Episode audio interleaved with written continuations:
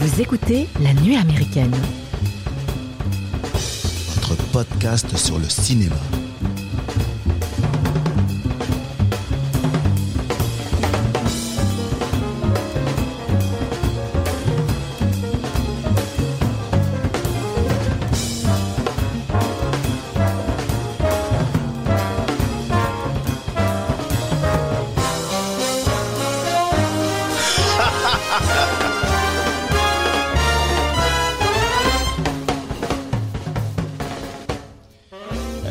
Bonjour les amis et bienvenue à la table de la nuit américaine. Aujourd'hui, on va vous parler du film Yojimbo sorti en 1961 de Akira Kurosawa. En seconde partie d'émission, nous allons faire un petit tour à la fête foraine en traitant du film de Guillermo del Toro, Nightmare Alley, sorti en salle le 19 janvier dernier avec à l'affiche Bradley Cooper et Kate Blanchett.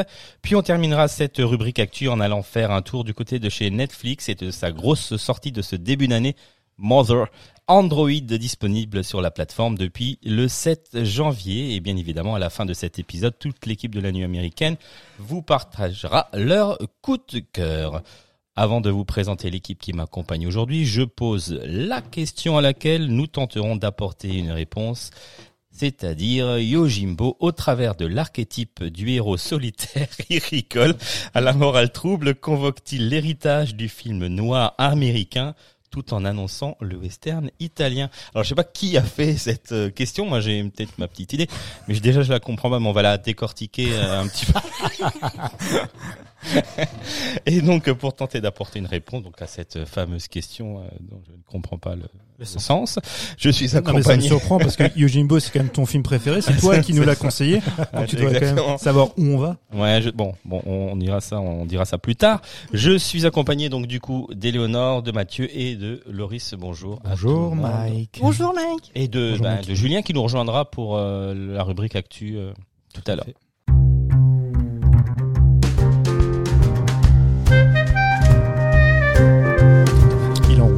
Il est en route. Il arrive. D'accord. Ok. Bon, alors qui veut commencer? Toi Moi. Ah oui, toi. Ouais. Ok. Moi, alors pour les pour les pour les auditeurs, Yojimbo film. Quoi? Qu'est-ce qu'il me raconte? Mais non, mais je sais pas, moi je, je t'écoute. C'est comme pendant l'interview, tu vois, on a- alors on vous raconte tout. On a fait une interview euh, dans une radio euh, de locale euh, ici à Strasbourg, et euh, pendant l'interview, il y a toujours Mathieu qui s'éloigne du micro pour essayer de me dire des choses. Et au loin, on Spotify. donc donc c'est ce qu'il est- qu'il a essayé de me dire tout à l'heure. En fait, je, je suis le mime Marceau. J'étais plus dans la pantomime, tu vois, je faisais des grimaces et puis Mike pensait que je, je disais quelque chose. Donc de- pour les auditeurs, Yojimbo, film noir et blanc japonais de 1961, un film de samouraï. Oui. Voilà. Ah oui. Alors je peux faire un petit pitch. euh, Oui, vas-y, vas-y. euh, Essayez en tout cas, hein, euh, vu que voilà. Euh, c'est un samouraï solitaire qui arrive dans un dans un village où il y a deux clans. Le clan du distilleur de saké, il me semble, Mhm. et du du marchand de soie ou de du négociant en soie, C'est ça, ou oui, je ne ça. sais pas exactement. Ils sont en guerre euh, ouverte hein, dans ce village. Euh, Alors le, dans quel but je j'ai pas saisi le, le but de cette querelle. Euh, mais euh, et donc du coup chaque groupe euh, essaye de d'appâter le samouraï qui est un samouraï très très fort, très charismatique et qui a qui sait se un battre allié, quoi. un allié de poids. Un allié de poids, on va de dire ça comme ça. Et euh, chaque euh, chaque clan essaye de ben de de, De le récupérer. de le récupérer. Et lui au milieu, ben en fait, il profite un peu du système pour euh, pour aller à droite, à gauche, chez l'un, chez l'autre, et puis tirer- tirer parti de, de cette Des situation. mercenaires, ouais. Et puis les tuer de l'intérieur aussi. Mhm. Et- euh, de les tuer de l'intérieur, mais dans un premier temps, en de tout cas, enchères, ouais. voilà, Ouais. tirer profit et tirer parti de cette situation. euh, ben voilà quoi. Donc ça c'est le c'est le c'est le pitch. Euh, moi je l'ai vu euh, donc euh, version originale sous-titrée en français. Hein, euh, voilà. Euh, bon, T'as aimé? Non non c'est pas que c'est pas que j'ai aimé ou pas aimé, c'est que je j'ai aimé. Enfin l'histoire est, est sympa, hein, il y a pas de souci là-dessus. Mais je me moi je me disais pour pour un, un spectateur lambda ou qui a une culture euh, cinématographique comme le- le- comme la mienne, quelle est la porte d'entrée pour apprécier ce genre de film? Hmm. Voilà, ça c'est la question qui que au lieu c'est la question que j'aurais pu poser euh, à travers ce podcast là Mhm. plutôt que celle que vous avez posée. Mais en tout cas, euh, voilà, moi je me suis dit ok ce film est chouette, j'ai compris les, les tenants et les aboutissants du truc, euh, mais je, je, je- pour apprécier ce genre de film, je ne sais pas. C'est vrai, mais comme on le disait avant, en fait, les meilleures portes d'entrée, c'est les films dont qui ont découlé de ce film-là. Parce que moi non plus, hein, Kurosawa, je connais de nom. C'est le premier Kurosawa que je vois, en fait. Euh, et du coup, euh, ce film-là, on en parle longtemps comme euh, euh, ayant créé une déjà créé le, le, le- le samouraï, le ronin un peu bourru, un peu sol- solitaire euh, dans la dans la culture populaire. C'est lui, même s'il y a eu d'autres films avant, je crois. Il y a eu euh, Enfin bref, Kurosawa a fait d'autres films de, de ce genre-là. Il y a, Ouais, y Sanjuro aussi. Il y a Sunjuro qui vient après, mais en fait c'est véritablement Rashomon en 1950 Rashomon. qui va commencer à, à l'installer, euh, tu vois, à l'international. qui était pas était pas niche Rashomon? Il était pas plus euh, il, a, il a marché il a il a marché autant que ça? Alors il, non, il, il a pas eu un énorme succès public, mais euh, énorme succès en fait, énorme influence en fait pour les autres cinéastes. Donc par la construction, tu vois, de, déjà de son récit, c'est devenu même un, un genre en fait, une, une figure en fait Mhm. euh, dans, dans le cinéma, le- l'effet Rashomon. Mais c'est c'est par la suite en fait avec les sept samouraïs où il va avoir Ah un immense succès à l'international, mais le plus gros succès au Japon qu'il ait eu, c'est celui-là. c'est c'est ce film-là, c'est Yojimbo. et du coup euh, comme on, on va en discuter après mais comme beaucoup de western spaghetti ont découlé de, de ce film là et puis de western de manière générale et euh, un film par exemple comme Django de Tarantino c'est énormément inspiré donc des westerns spaghetti donc de ce film là donc je dirais par exemple si tu veux commencer bah commence par un Django imaginons. Tu remontes doucement la pente vers les western spaghetti et tu et tu comprends beaucoup plus de choses en regardant Et ce film. dans, dans- tu parles de la mise, ce qui a inspiré les, les westerns italiens, c'est c'est la mise en scène de, de ce film-là. Enfin, je veux dire, la film dans la dans la dualité, Bah, dans le déjà, dans, euh, dans, enfin, je veux dire, ils sortent tous, ils se mettent en ils se mettent en, en ligne les uns en, en face des autres. euh, Le- le- et puis il y a le vent, il y a le vent tout le temps, il y a du vent, il y a tout le temps, il y a du, il y a le, le- il y a quelque chose de. Alors, si- je peux me permettre, euh, le, le western, en fait, le western américain, hein, qui est la, la source même, c'est une quête de territoire. Ça a toujours été ça, le western américain, les John Ford et compagnie. Kurosawa est aussi inspiré, tu vois, au niveau de la mise en scène par John Ford, mais il n'a pas la possibilité, tu vois, de d'exploiter les paysages à ce point-là dans un film comme Yojimbo, qui reste circonscrit, tu vois, à un patelin. Le cinéma italien, lui, s'affranchit complètement de cette quête, tu vois, de, de, ouais, de, de, de- d'appropriation des territoires. C'est pas sa volonté. Sa volonté à lui au cinéma italien, c'est de, de décrire et de dépeindre des personnages fourbes, solitaires, tu vois, des personnages, tu vois, bourrus. On, on va basculer dans autre chose. On, c'est pas le, le personnage chevalier, tu vois, à la John Wayne. C'est autre chose qu'on va nous proposer par la suite avec Clint Eastwood. Et l'influence, elle vient de là. Elle vient, Yojimbo, quand on parle de personnages charismatiques, l'archétype, Malin. malin, l'archétype, tu vois, du, du personnage, tu vois, euh, ah ouais, de, de ce anti-héros, de son non-héros, bah, ça vient de là, tu vois. Clint Eastwood, bah, il vient de. C'est vrai que quand tu Yojimbo. réfléchis, les westerns avec euh, Clint Eastwood, je veux dire, il y, a le- personnage principal est toujours plus malin que les autres. Euh, dans Yojimbo, c'est aussi exactement ça. Les mecs autour de lui, euh, lui a toujours un temps d'avance parce que justement, et par exemple là, il se joue des de la, des, des clans, euh, des, des luttes int- intestines de chaque clan, etc. Et comment il va un peu les les, détruire de l'intérieur, en tout en, en récoltant aussi des fruits euh, pour lui qui sont Et je sais pas si vous avez vu, il y a Clint Eastwood qui avait vu le film à sa sortie avec un de ses amis. Je sais pas si vous avez. euh, non. Et en fait, il expliquait que donc il avait vu ce film et puis en sortant de, de la séance, il avait dit à son pote, ben, ouais, ça ferait un beau western quand même, quoi. Bah oui, tu m'étonnes. Ah oui, mais c'est mais c'est clair. Bah ouais, vraiment.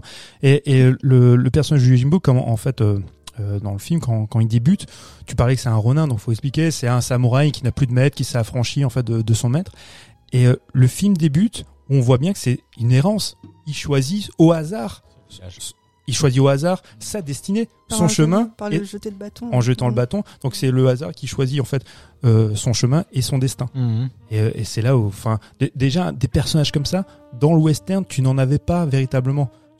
Parce que le western américain, il a cette attache de la terre et cette attache de la famille. Ouais. Oui, c'est Alors, vrai. alors que le western italien, Il bah, a ça- aucun- il a- alors que là, il a aucune attache. ah ouais, le western italien est complètement nihiliste. S'en Mhm. ils s'en foutent. Voilà, Mhm. c'est c'est euh, enfin c'est le personnage qui tu vois euh, qui gère sa vie, qui mène sa vie, il s'affranchit de tout. Et, euh, et c'est véritablement comme dit euh, Lolo, la porte d'entrée. Si tu veux revenir en arrière, c'est commencer par par le western italien et aller jusqu'à jusqu'à Akira Kurosawa et, le, et les films de Chambara. tout à fait. Mais a- après, il y a pas que des, il a pas fait que des films de sabre. Moi, je, je me souviens que je- ma Des mère, polars?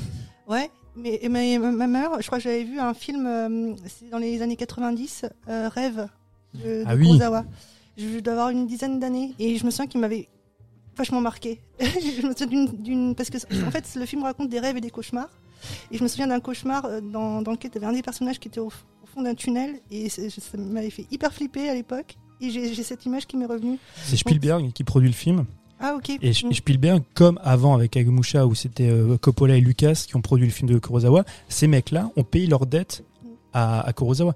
Dans Rêve, t'as as, Martin Scorsese qui joue le rôle de Van Gogh. Oui, exact. Tu vois il Et- a accepté le, Ah ouais. le rôle parce que c'était Kurosawa. Est-ce que c'est Kurosawa? Tous ces mecs-là, en fait, les, les grands maîtres du cinéma, euh, tu as du Nouvel Hollywood, C'est un dieu quoi. mais Mm. ils viennent de là. La, la, Lucas, il a toujours dit, moi un jour j'ai vu La forteresse cachée de Kurosawa, bah, après avoir vu ça, je voulais faire Star Wars. Enfin, l'influence qu'a eu ce, mec-là. En, France, on s'en rend pas tellement compte parce que maintenant, on en parle, on en parle quand même depuis des années. C'est un, cinéaste majeur, mais on voyait surtout Kurosawa comme un type qui réalisait des films historiques. Ailleurs, dans le reste du monde, que ce soit Fellini, Bergman ou aux États-Unis, là j'ai cité les Coppola, tu vois les, les euh, Spielberg, ils se sont tous dit mais ce- ce mec-là est un maître pour nous. Mhm. C'est, enfin, on, toute sa mise en scène. Il y a juste Sergio Leone, on en parlera peut-être plus tard, Mm. qui lui était un peu plus de mauvaise foi, mais euh, c'est Même, véritablement euh, un mec. même Miyazaki aussi.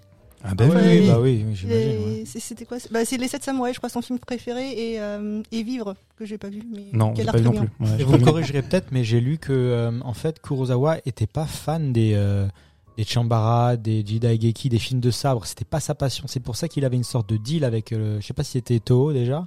Ouais, c'est Euh, avec en- ouais. En gros, euh, on te laisse faire un film que tu veux. Par contre, en échange, tu nous fais un film euh, qui est pour le public, du coup, qui eux étaient friands de films de sabre. Mmh. Et c'est comme ça qu'il a fait ces films un peu d'auteur que le public n'allait pas voir. Quoi. Et qui sont des films assez sombres, qui généralement sont des drames avec teintés de, de, de polar, Mhm. et euh, qui sont aussi inspirés, aussi souvent dans ces récits, un peu de récits euh, shakespeariens.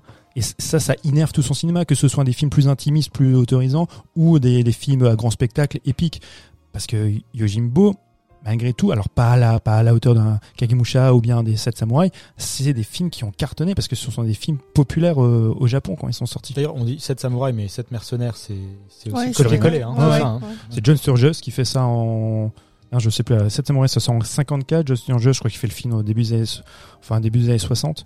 Et euh, si vous avez pas vu, c'est un super film aussi. hein. La, la version américaine, elle est vraiment chouette avec Hugh Brunner et puis euh, Steve McQueen. Mm. Steve McQueen Mm. qui bouffe l'écran dans, dans ce film. Et, et l'interprétation des acteurs, donc du, du, du- donc, du coup du, du personnage, elle, je, le trouve, je la trouvais très théâtrale. Mais euh, est-ce que c'est inhérent au cinéma japonais ou euh, c'est j'en sais rien Alors déjà, c'est un acteur, il me semble. Mais est- tous, hein, ils étaient tous. euh, Mais, mais lui, Toshiro Mifune Toshiro Mifune, Mifune. pardon. Légende. C'est une légende, ouais. c'est une ça. légende au Japon. Qui a joué avec Kurosawa beaucoup. Oui, oui, oui. 16, 16 films, dans 16 films, je crois, à peu près. 16 Ouais. films. Ouais. Ah C'est son acteur fétiche, quoi. C'est, c'est, et c'est vrai que les autres, euh, l'acting autour de lui sont un peu. euh, lui il joue de manière très charismatique, très bourru, très fermé, très droite, un mec très fort. Et à côté, c'est un peu des, t'as l'impression des, pas des bouffons, hein, je vais dire, mais, euh, Ouais, mais- des mecs qui courent un peu dans tous les Ouais, sens en ça. criant, euh, Pleutre, en l'appelant. ouais, voilà, ouais. c'est ça. Ouais, mais c'est culturel, ça, ça vient du non, théâtre. C'est ça. c'est ça. Ouais, ça vient du kabuki, tout, c'est- tout, c'est- enfin, c'est toute cette culture-là que nous, effectivement, pour nous, en Occident, ça paraît compliqué de, de prime abord parce qu'on n'est pas habitué à ça. On, on aurait pu être plus habitué, tu vois, quand on en avait parlé, c'est des, des films, tu vois, de, de- le cinéma muet, Mhm. où, où tu joues beaucoup sur la pantomime, sur ce genre de choses, et on peut rapprocher ça de, de ça, tu vois. C'est une partie de la réponse à ma question de tout à l'heure, c'est que si t'as pas ces références-là et si tu te dis on te met ça dans, dans les mains, devant les yeux, je veux dire, euh, et que tu t'as pas connaissance de ce de cet aspect culturel en de, ce- de ce théâtral euh, Ça peut japonais là, faire bizarre. tu peux qu'est-ce qui- Non, Par mais en contre, tu peux dire euh, qu'est-ce qui se Un passe féru, euh, un féru, ça- par exemple, un féru d'animé, tu vois. exactement, À c'est ce mon que avis, euh, dire. s'en sort beaucoup mieux que quelqu'un Oui, qui c'était même dans oui dans les dans les, euh, les collèges foufoufou par exemple, mais dans c'est les très- choses comme C'est ça. très caricatural, mais Ouais.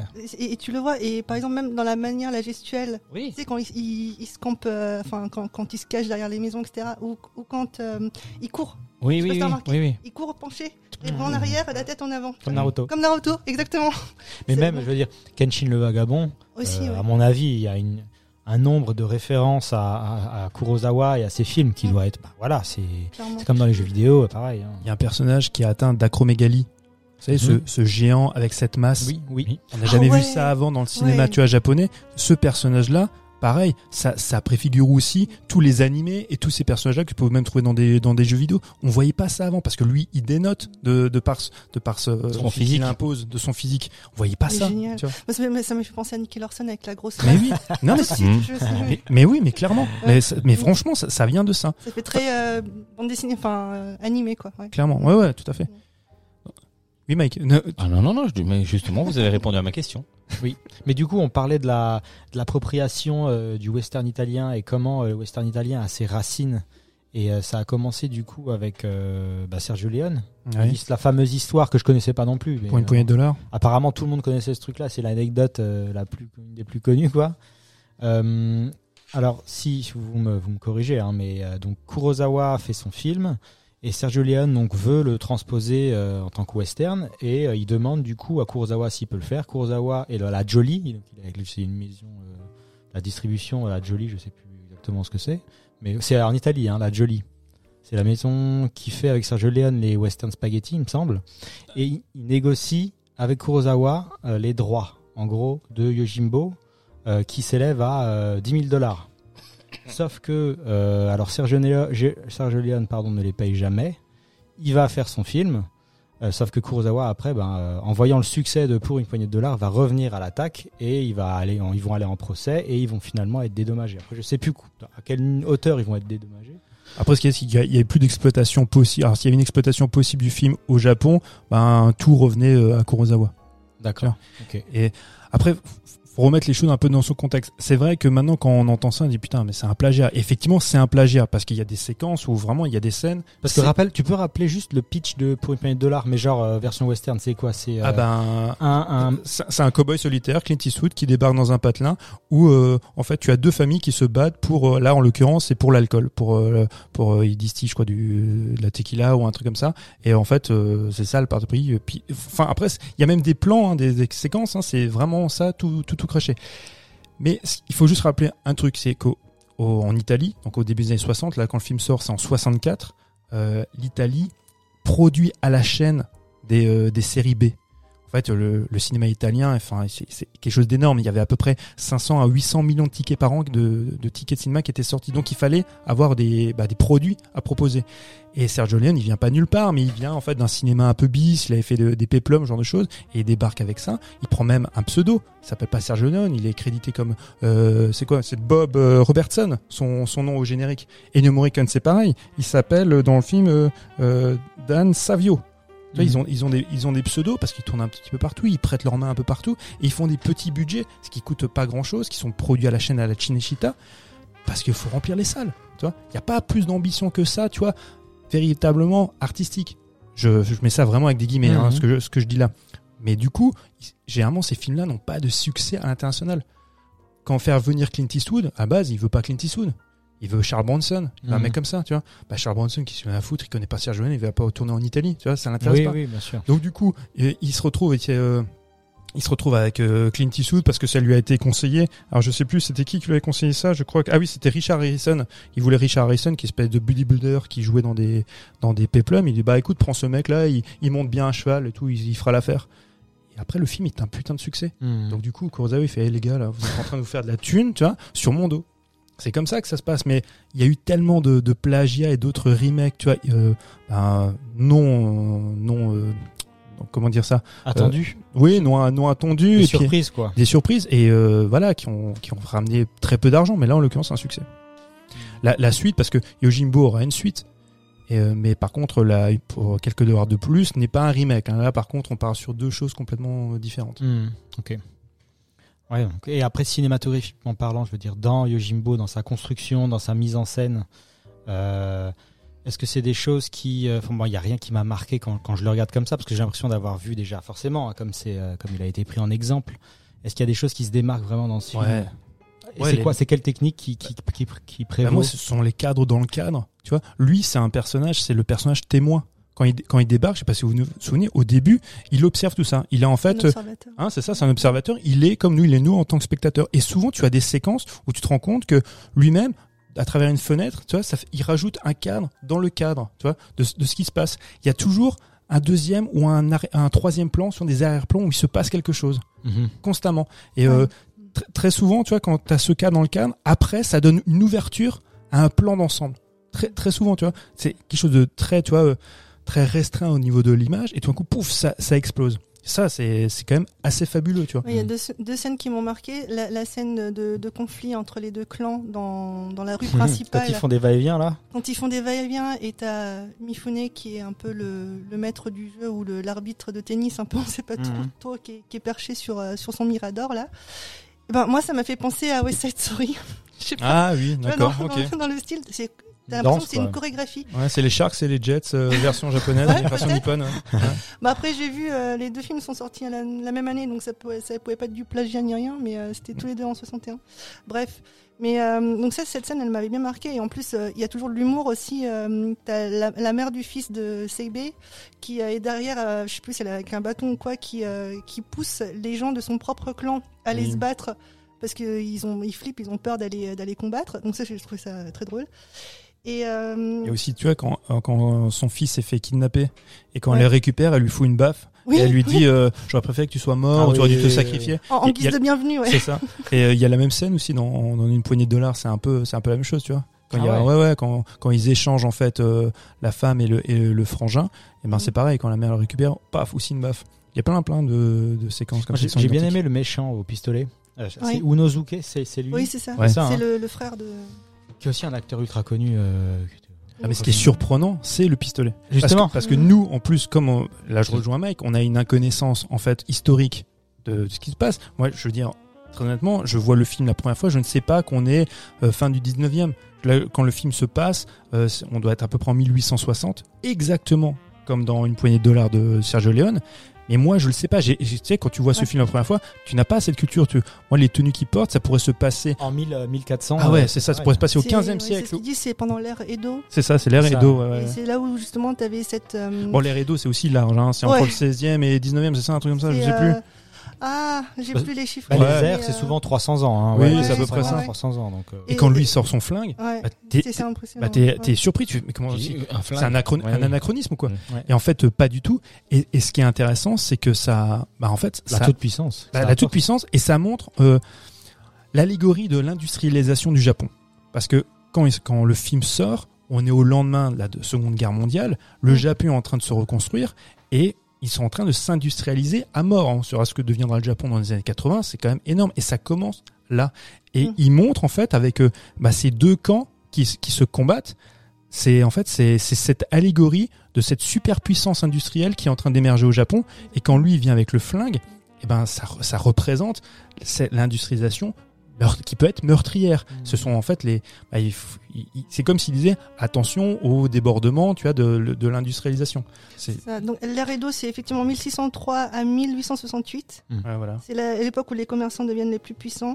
Et l'ère Meiji, donc euh, 1868 à 1912, où tu as la démocratisation de l'industrialisation dont tu parles. Ouais. voilà. Mais le flingue représente pas aussi les États-Unis du coup, et notamment bah avec la victoire en gros du Japon du sabre euh, à la fin sur euh, sur le tu vois le celui qui tient le flingue. Il y a aussi peut-être cette image là qui parce que moi j'ai ça m'a choqué en fait dans le film. C'est vraiment la toute puissance qu'il a le mec avec son flingue. C'est-à-dire Parce que que ça se voit sur son faciès en plus, il a un petit toujours des Ouais, périctus, il est- une petite. euh, il, il est, il il une vraiment cool parce que en plus ouais. il se cache tout le temps, il cache tout le temps son Ouais. arme et dès que ça va pas, hop, il sort le flingue.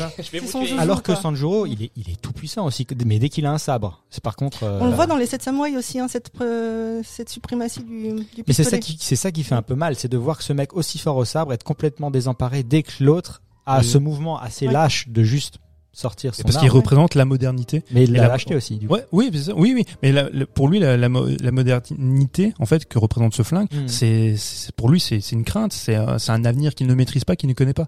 Mais quand tu parles de sa toute puissance, putain, c'est vrai que quand il sort le sabre, on le voit dès le départ. Il dit bon, bah, pour montrer à quel point il est puissant, il va oxyre euh, trois bonhommes. En plus, il y a cette petite vanne où il dit au gars, fait, ouais, vous mettrez euh, trois cercueils. Ouais. Non, quatre, Ouais. non, Ouais. non, d'abord il dit deux, non, trois. Il y a la même vanne dans une poignée de dollars. C'est Clint Ouais. Eastwood qui passe. Copié, quoi. Bah ouais, il passe. de- Je trouve que ça fonctionne aussi bien dans une poignée de dollars quand Mm. il dit euh, vous mettrez euh, trois cercueils puis il revient. non, quatre. Il est en train de Ça, crever. Et là, c'est super drôle. Et là, il montre en plus, moi, ce que, ce que j'adore, il montre avec un coup de sabre, il, Ah il un gars. Fini, quoi. Paf, mort. Ah ouais. Et en plus, il y a quand même des séquences, il y en a très peu, Il tout le monde s'enfuit en fait. Ouais, tout le monde, ouais, C'est ça ça, qui mais tout le monde flippe. Mais Tu on veux parler voit, du sang? Bah, on voit quand même un bras arraché. Ouais. On voit une main au début. propre, dans- Dans un chi- Ouais. dans la bouche d'un chien. Mais- Très propre. Mais c'était pas courant, c'est dans, dans ce qu'on pourrait appeler le cinéma mainstream. Dans, dans la suite, dans le deuxième épisode, il y a la, alors je veux pas vous spoiler, mais la dernière séquence, c'est, je pense, une des séquences les plus gore qu'on ait vues dans les années 60 dans un cinéma, on va dire, populaire. Ah ouais, ça Tu coupe quoi. Ouais, ouais, vraiment. Où il y avait vraiment, il y a, il y a de la violence, il y a du sang. Ok. Vraiment, euh, à la Ouais, fin. c'est censé gicler, quoi. Mm. Ouais, ouais, ouais. Ouais. C'est parce que généralement, t'avais pas ça. Généralement, bon, la plupart des séquences d'ailleurs, quand il y a dans le Yojimbo, quand le mec il te frappe avec son sabre, bah le mec il tombe, il est mort. Puis Mm. voilà, euh, c'est toujours suggéré, comme dans les vieux westerns, c'est pareil. Mais ça annonce aussi le western italien s'inscrit aussi là-dedans, parce que le western italien sera aussi, il y aura aussi de plus en plus sanglant, pas dans les premiers Sergio Leone, mais les autres Sergio, les Corbucci, les, les Solima qui sont extrêmement influencés par ça. Bah là, on va y aller dans les geysers de sang et, et dans le côté un peu gore. Et au niveau du titre, euh, on appelle ça, c'est un garde du corps, mais finalement, euh, il garde peu de corps durant le film. non, mais je veux dire, ok. on se va- bat pour aller voir comme garde du corps. ouais, ouais, ouais, voilà, c'est c'est ça. plutôt ça, qui- Ouais. c'est comme Ouais. ça qu'il faut le voir. C'est vrai que moi je m'attendais à ce qu'il euh, ce qu'il escorte quelqu'un ou qu'il y ait vraiment une fonction euh, Kevin Costner. Mais Ah oui. euh, Bodyguard Ouais, c'est ça. C'est. Bah, d'ailleurs, il y a- dans Bodyguard, il utilise aussi un sabre. il y a la- c'est la référence directe. Ah, bah oui. Kurosawa Ah, est partout en fait. Mais Ouais, oui, il est partout, c'est. Kurosawa. Mike me le disait très justement, mais tu ne trouves pas que Kurosawa est partout Mais, ah, en off, je te disais Tu que. tu je me le disais la bien dernière sûr. La dernière fois, tu me disais. Je- moi, je voulais juste revenir aussi sur la, sur la photo. La musique. Alors, on reviendra pas sur la On musique. n'avait pas fini, ouais. Mais je voulais juste revenir sur, le, sur la photo. La photo, elle est, elle est faite par un monsieur très important qui s'appelle Kazuyo Miyagawa. Voilà, attention à la prononciation.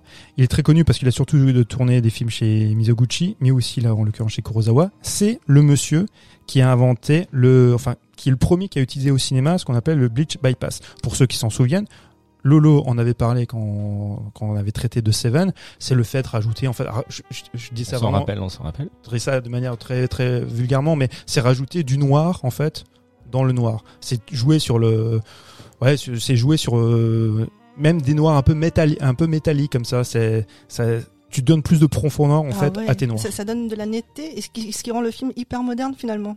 Ouais, ouais, ouais. Et, et, et- et donc ce mec-là, c'est une espèce de cador.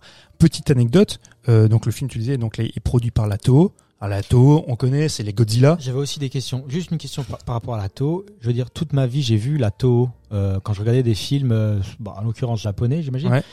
Euh, c'est une maison en fait de, de distribution qui est genre historique et qui ne bouge pas jamais. Ah Euh, C'est la Toho quoi. C'est comme chez nous la Gaumont. Ça n'a jamais bougé, c'est toujours là et. euh, ah ouais, c'est culturellement, c'est installé. C'est ceux qui j'ai regardé Shin Godzilla il y a pas longtemps. Bah voilà, ouais, c'est bah, oui, Toho. bah Toho, ouais. Ouais, tous- tous les films là de Ishiro Honda, des Godzilla, C'est ça. c'est c'est la Toho. Et donc lui avait un bossé pour la pour la Toho. Et euh, après avec la Toho, il a aussi eu un deal parce qu'il a fait sa propre société de, de production, je crois la Kurosawa, compagnie production compagnie, un truc comme ça. Mais en fait, la petite histoire, c'est que bah, le directeur de la photo, Kazuo Miyagawa, je, je retente de nouveau de le prononcer, il fait ce film, mais il n'a pas eu le droit de faire la suite parce que comme à Hollywood à l'époque, les mecs étaient sous contrat, étaient sous contrat avec le, alors je prononce ma putain, la, la Daei, un truc comme ça. Mhm. C'est l'autre grande société de production euh, japonaise. Donc du coup, il a, il, il voulait bien lui prêter, mais au vu du succès qu'a eu Yojimbo, il a fait ouais non, euh, vous n'allez pas nous faire le coup deux fois, on reprend notre poulain. Ah d'accord. Ok. Comme ça que ça marchait, comme, Mhm. comme dans le système hollywoodien au final. Mhm. Mike, tu veux dire quelque chose? Sur la musique. Ah voilà, tu voulais parler, nous parler de la musique. Alors dis-nous. Je vais la- Alors, vous pouvez considérer qu'elle est chouette. Moi, j'ai considéré qu'elle était omniprésente et trop présente, surtout dans les scènes de bagarre comme ça. Je la trouvais trop métallique et, euh, et j'étais en, en, en sur, euh, comment t'appelles ça, en overdose de, de, Ouais. de cette musique-là. C'est bon, on a compris, ils se battent. euh. voilà quoi. C'est justement euh, ce qui rythme, ce qui va rythmer l'action. Et je sais pas si t'as entendu, t'as- je, sais pas si c'est du hautbois ou du saxophone avec euh, du- un peu de synthé. Ah, c'est pas une, une boîte de conserve. Ah. Oh là, et il est dur. Moi, je trouve la musique formidable. Je, je trouve, je sais pas, il y a, ouais, il y a quelque chose de très jazzy dans cette musique, avec un côté même un peu rumba, et, et, et que je trouve qui est vraiment, vraiment incroyable. Surtout que, bah, t'as pas le sentiment. Moi, quand le film commence, j'ai pas le sentiment que je veux voir un film de, de samouraï. C'est pour, enfin, C'est un truc joyeux, quoi. bah ouais, c'est plutôt, c'est, il y a un vrai. côté un peu festif, un Mhm. peu même, tu vois, tu t'ambiances un peu, tu vois. tu, tu secoues l'épaule. Tu secoues, ouais, c'est ça. Tu fais le roulement d'épaule comme euh, Mifune, tu vois. Ouais, mais oui, non mais ok. Hein. C'est je peux comprendre, mais moi ça. ça Est-ce qu'elle a posé des bases dans d'autres euh, dans d'autres BO cette musique, euh, tu vois? Est-ce que ça aussi ça a été repris dans le western euh, spaghetti, cette, cette tu vois cette ce rythme, ce, ces choses-là ou pas? Bah, on, on a quand même le sentiment, ouais, dans, dans une pointe de l'art, que, que cette musique alignerait un petit peu la, la musique des New Morricone. Il y a Mhm. quand même ça des, des, des résonances. Il est- Bah ouais, mais il est, je pense, franchement, franchement, je pense qu'il il est évident aussi bien que. Ah là, bon, euh, Eleanor nous disait que Clint Eastwood l'a vu, mais que voilà que Sergio Leone et que Ennio Morricone ont vu le film. Alors c'est Leone, c'est évident, mais même Morricone, c'est sûr qu'il a entendu la, la BO. Franchement, c'est ouais, ça me semble évident. Moi, moi je, la, je la trouve assez assez formidable. Je vais juste revenir aussi sur les comme dit sur les influences parce Mhm. que il y a on, on dit toujours voilà Kurosawa finalement, tu vois, c'est 30 films. 30 films au Japon à cette époque-là, c'est très peu. Ah ouais. C'est ouais, parce que les mecs ils tournaient à la chaîne, tu vois, c'était vraiment énorme. Donc c'est assez peu, il prenait un- quand même relativement son temps pour faire les films. Et même s'il est très attaché à la culture nippone, et puis euh, Jimbo c'est ça, mais euh, et puis on parlait avant c'est du théâtre japonais, mais quand même très influencé par les polars américains, même par les classiques, tu vois, anglo-saxons, les Shakespeare, ou même pour euh, même même euh, euh, qu'est-ce que je veux dire, Euh, ça me reviendra.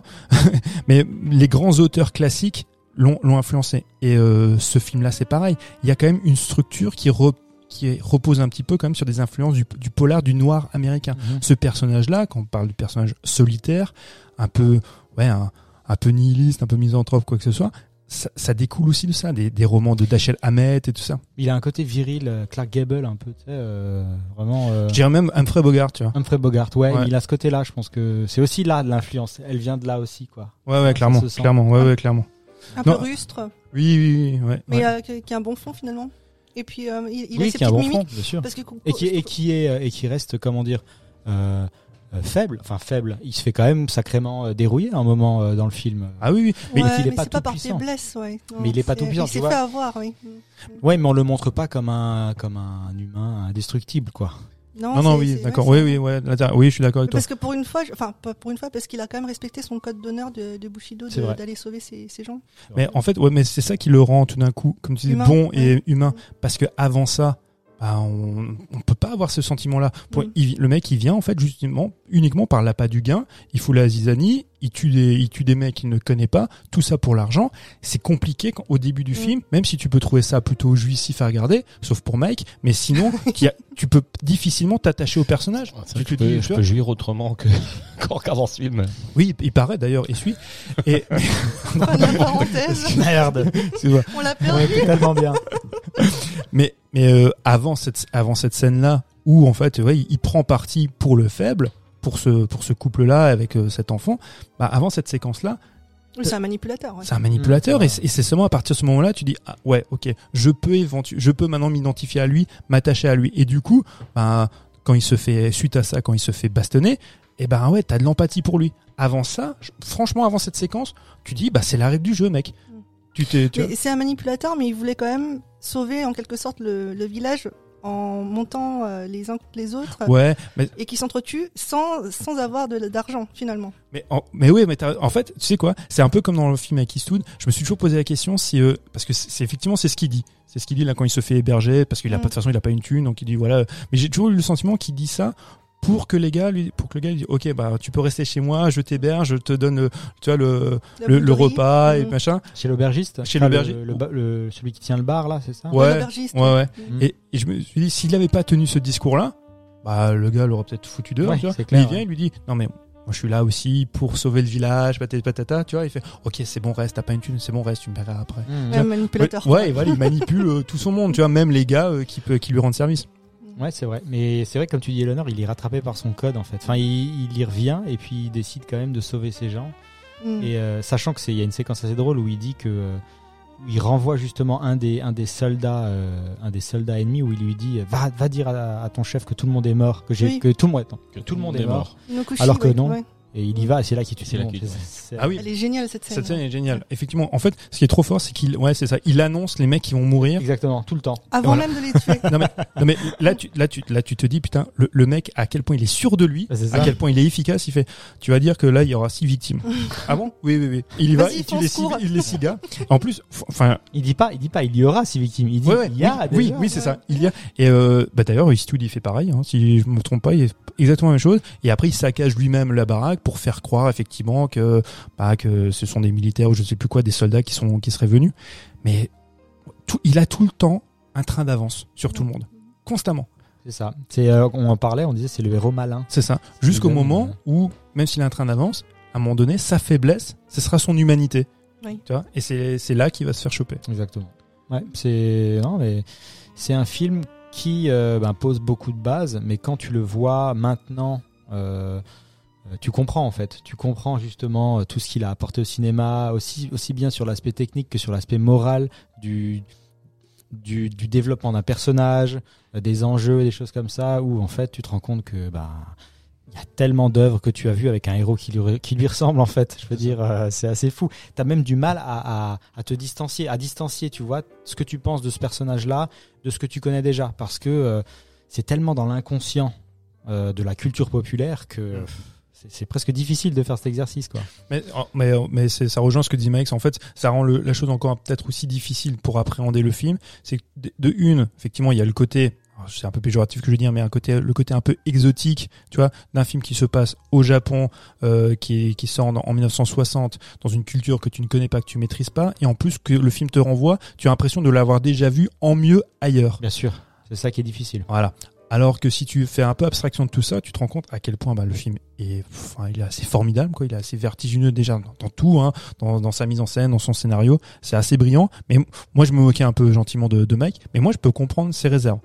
Sauf pour Bien la, sûr, mu- sauf bah pour la oui. musique, là, je la comprends pas. Mais par contre, par contre, pour le, pour l'appréhension du film, ouais, c'est, enfin, c'est normal. Tu dis oui, mais non, mais je, je connais, j'ai déjà Mhm. vu ça. Mhm. Et à propos des- d'exotisme, justement, il y avait une anecdote euh, de la part de Kurosawa qui disait que comme il n'y avait jamais de, de pluie vraiment dans les westerns, il avait volontairement voulu euh, faire tomber des trompes d'eau dans, euh, dans Yojimbo et euh, les sept samouraïs. Ah ouais? Alors que pour moi, parce les que la, westerns, la, la base, c'est euh, bah oui, Japon, quoi. Ouais, ouais, bah oui. Mais maintenant que tu, maintenant que tu le dis, ben, je pense à un truc. C'est vrai que la pluie, c'est plus un élément que tu retrouves après dans le, dans le western italien. J'ai senti, putain, c'est, je, suis en train de réfléchir maintenant à Où des, est-ce qu'il y a de la pluie, des scènes de pluie dans les dans les westerns? Peut-être dans Liberty Valance, je Dans, crois, de John euh, Ford. Mais Dans euh, c'est des euh, mince avec euh, C'est tellement rare. Impitoyable avec Clint Eastwood. Impitoyable. Ouais, ouais. Mais tu Ah vois, mais oui, mais, mais c'est ça, en fait, euh, euh, bah, C'est avec impitoyable. Sharon Stone Hein? C'est- C'est celle et celui avec Sharon Stone Non, alors, impitoyable, c'est de Clint Eastwood. Ouais. Mais, euh, toi, tu penses à celui de Sam Raimi avec Sharon Stone? Mort, euh, Mort au vif Il y a une scène sous la pluie, il me semble. Il y a une scène sous la pluie. Je, je, je sais plus. Vérifier. impitoyable, il y en a, mais impitoyable, comme dit de Clint Eastwood, ça découle du cinéma de, à- aussi bien de Sergio Leone qu'aussi de Don Siegel, tu vois, Mhm. euh, c'est- c'est véritablement ses influences. Un putain de chef-d'œuvre euh, impitoyable. Mais bah ouais, c'est plutôt euh, intéressant ce que tu dis. ouais. L'utilisation de la pluie dans ces dans ces films-là. Et j'avais une autre question par rapport à la chorégraphie parce que j'étais hyper impressionnée par euh, le nombre de figurants et la manière dont il a dû diriger euh, ses acteurs. S'il y avait autant de. hum, J'ai l'impression qu'il y avait moins de, de figurants dans les autres films euh, western américains ou, euh, ou italiens. Ouais, ça alors.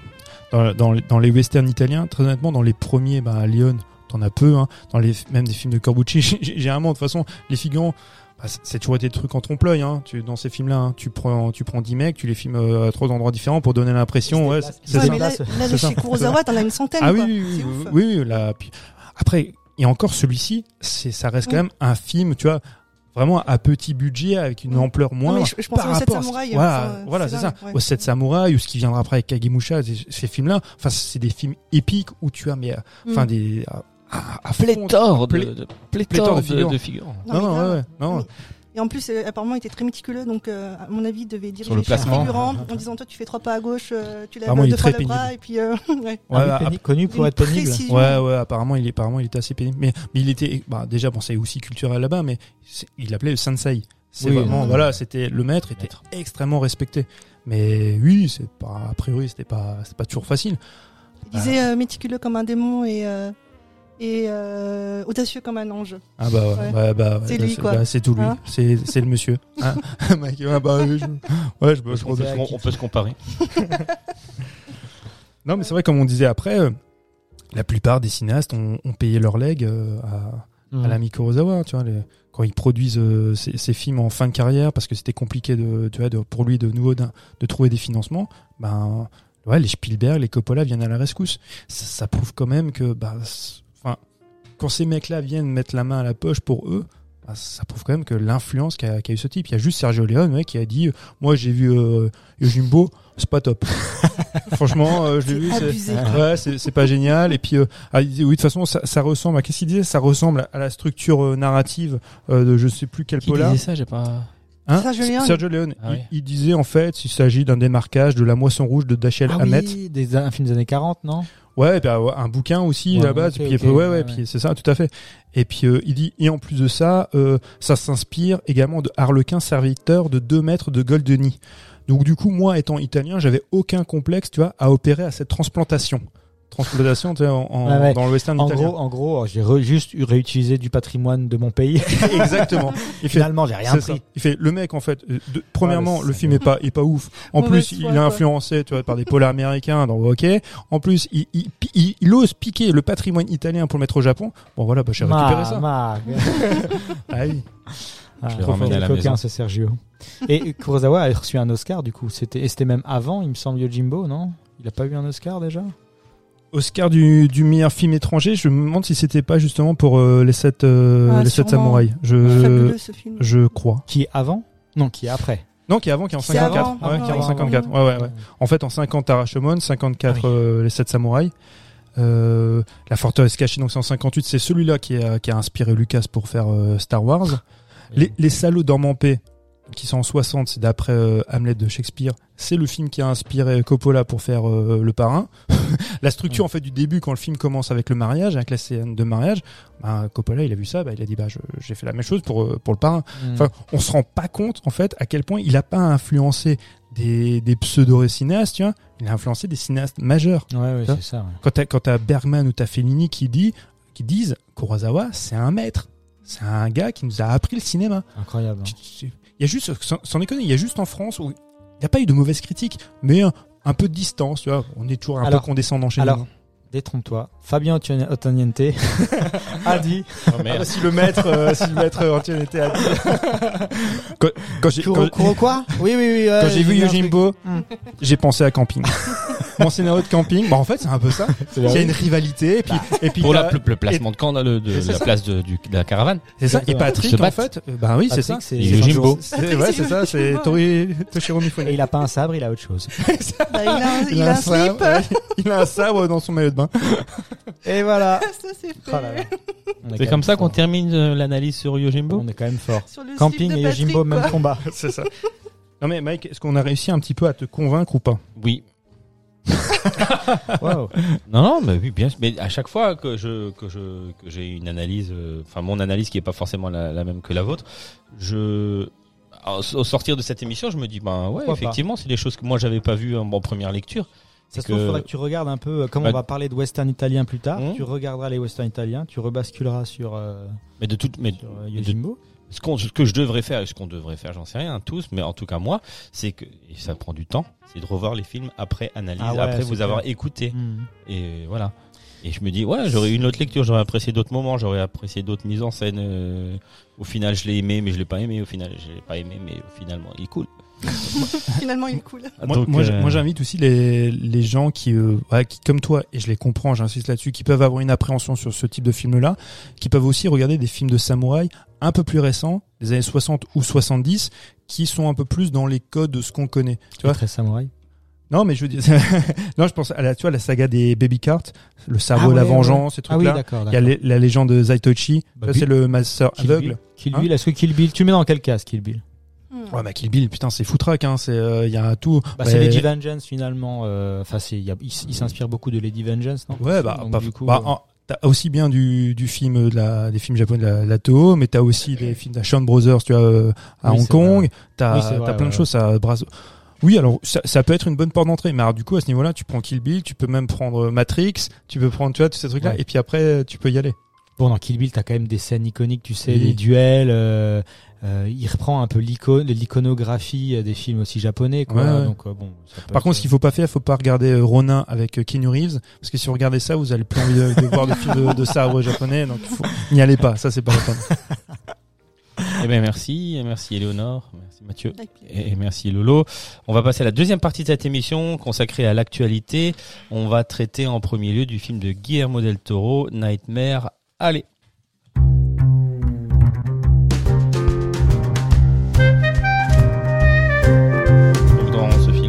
À l'affiche, on, a- on y retrouve Bradley Cooper et Kate Blanchett. Alors ce film-là, euh, qui veut en parler en premier? Je ne l'ai pas vu, je suis là pour poser des questions. Pose mon ami, pose mon ami. Vas-y, le Nord, si tu veux. Eh ben, Guillermo del Toro, bah, c'est un peu la, la figure euh, emblématique du fantastique et du euh, de l'imaginaire. Et euh, en fait, euh, moi, je m'attendais à avoir des, des créatures, des monstres, euh, surtout que j'avais vaguement entendu parler qu'il s'agissait d'un cirque, donc je me suis dit, il va y avoir des freaks et tout, ça va être trop bien. Et, euh, et ben, il y en avait pas eu tant que ça, mais euh, j'ai trouvé ça très bien quand même. donc le, le film, euh, moi, je, je l'ai vu comme si c'était un peu en deux parties. Une première partie qui se passe dans, dans, ce, dans ce cirque. Cette fête foraine, ouais. Dans cette fête foraine, voilà. Et une deuxième qui sera beaucoup plus axée sur le, du polar. D'accord. Mais ouais, j'ai j'ai bien aimé. Mais euh, après, moi, je, suis assez fan du, monde de, Guillermo. Le côté fantastique, justement, euh, ça fait toujours penser à des contes. Euh, je pense à Crimson Peak ou à, au, Labyrinthe de Pan, qui fait toujours référence un petit peu au, donc aux, vieux contes de, Grimm ou de, Perrault.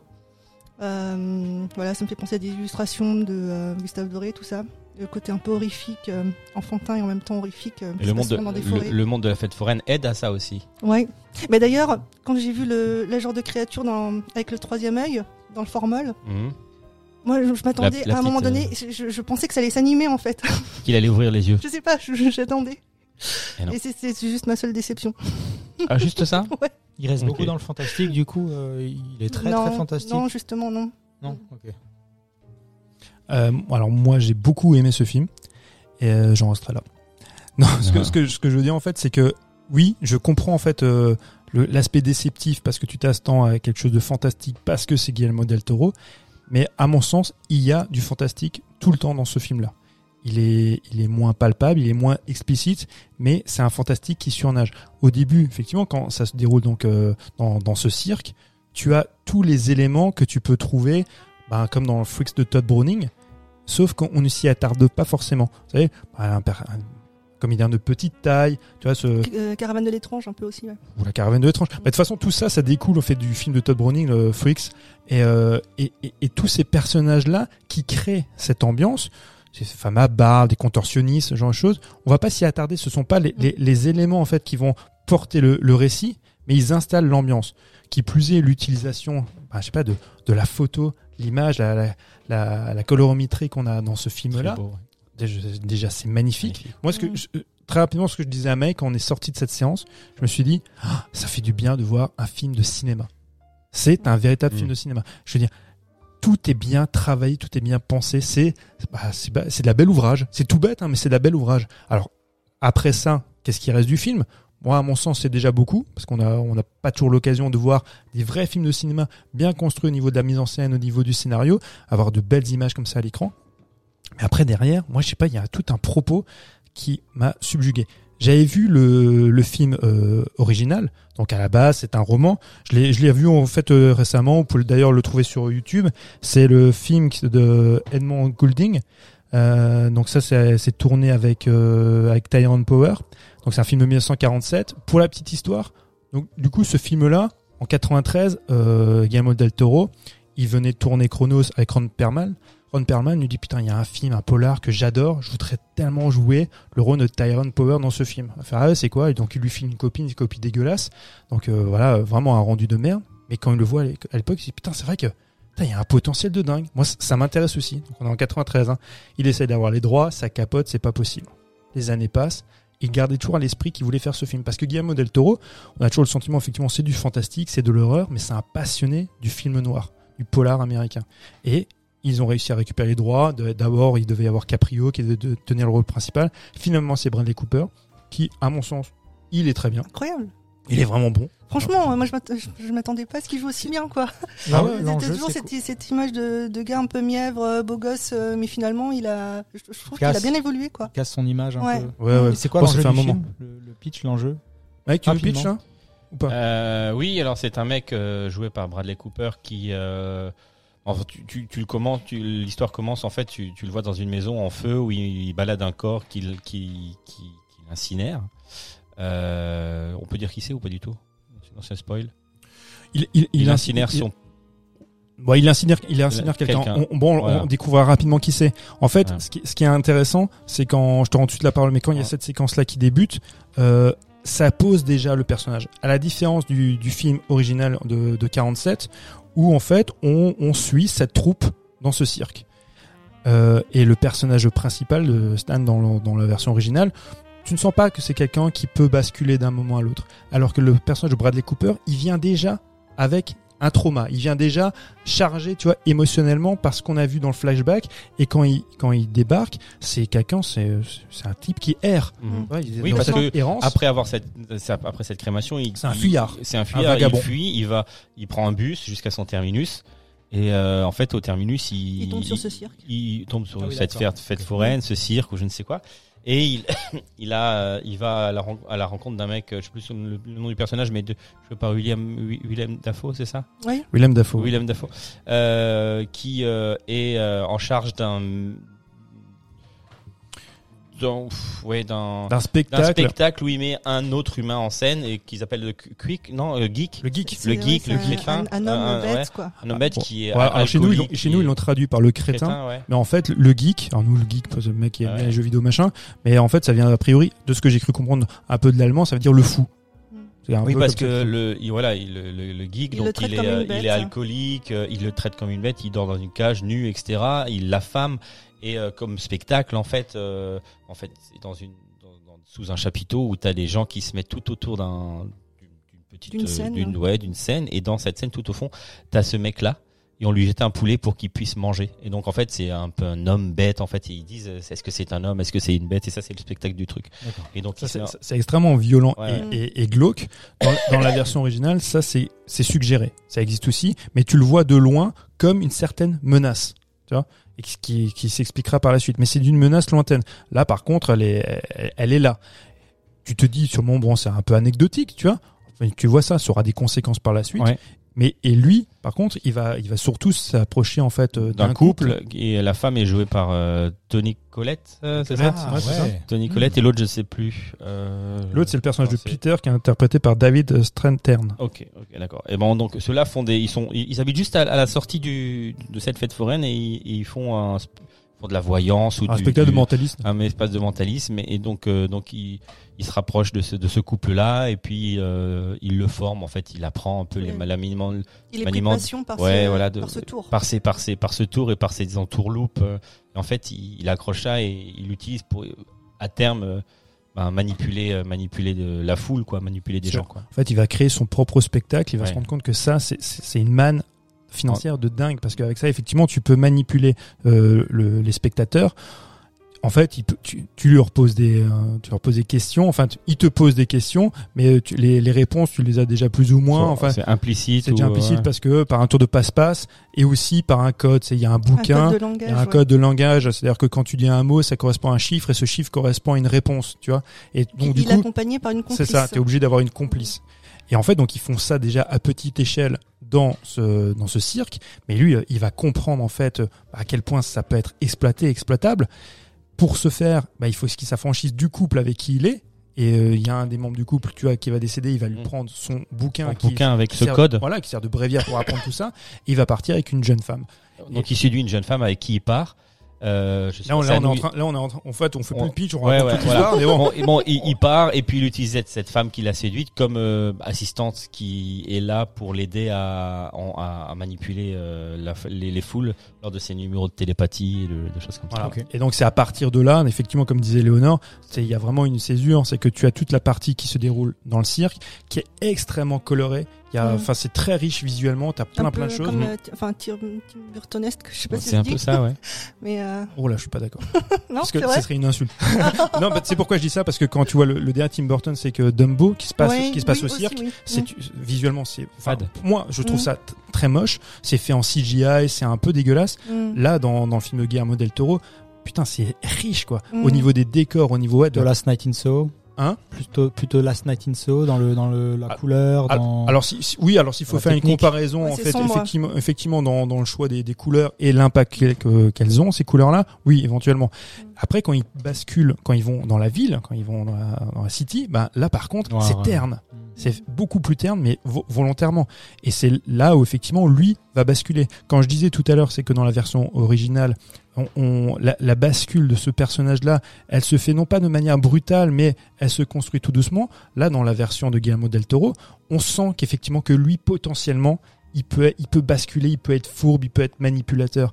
Mm. Et évidemment, enfin, on sent toute la noirceur qu'il porte en lui. Quand il va se retrouver dans, dans la ville, il va créer son grand spectacle qui sera un vrai show populaire, mais là, euh, non pas populaire, élitiste, parce que ce seront Il a décidé que ce soit élitiste après. Ouais. c'est ça. Mm. Et là, tu as les gens qui vont venir, qui vont y assister. Ce sont tous les notables, tu vois, de, de la de la ville. Qui ramène l'argent. C'est ça. Et lui, en plus, il va avoir euh, une autre alliée qui est une psy.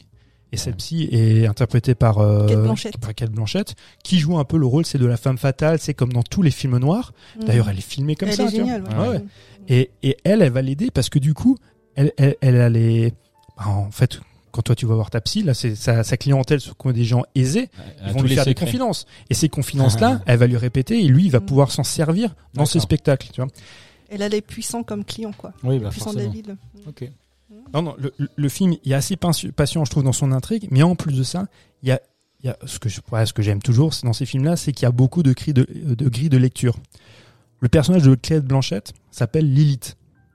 Donc Lilith, on sait qui c'est. Lilith, non, c'est Lilith, c'est euh, bah, dans le- chez les, chez dans la tradition juive, c'est euh, démon, c'est le démon féminin.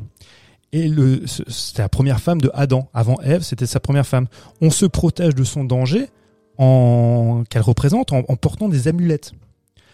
Le personnage de, de Stan, quand il quitte en fait le cirque, euh, Tony Collette lui remet une amulette avec un œil.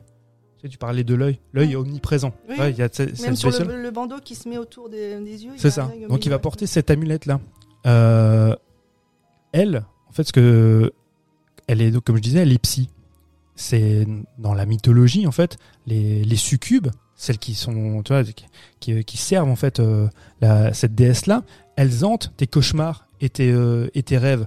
Et lui, il est sujet à ces cauchemars là. Dans tous ces cauchemars là, c'est en fait c'est c'est qui Il rêve de, des flammes de, Bah, son, de, de- de son père. c'est ça qui sont des rémissions en fait, rémissances en fait de sa culpabilité Mhm. aussi bien de son de son désir, de son envie, de ses démons intérieurs comme l'alcool, la culpabilité avec effectivement la, la victime au début, et tout ça, tu vois, ça, ça s'inscrit aussi dans le film, et, et, et ça démarque c'est cette opposition que tu vas trouver. En fait, le personnage de Kate Blanchette au début, tu penses que elle- qu'ils sont complices.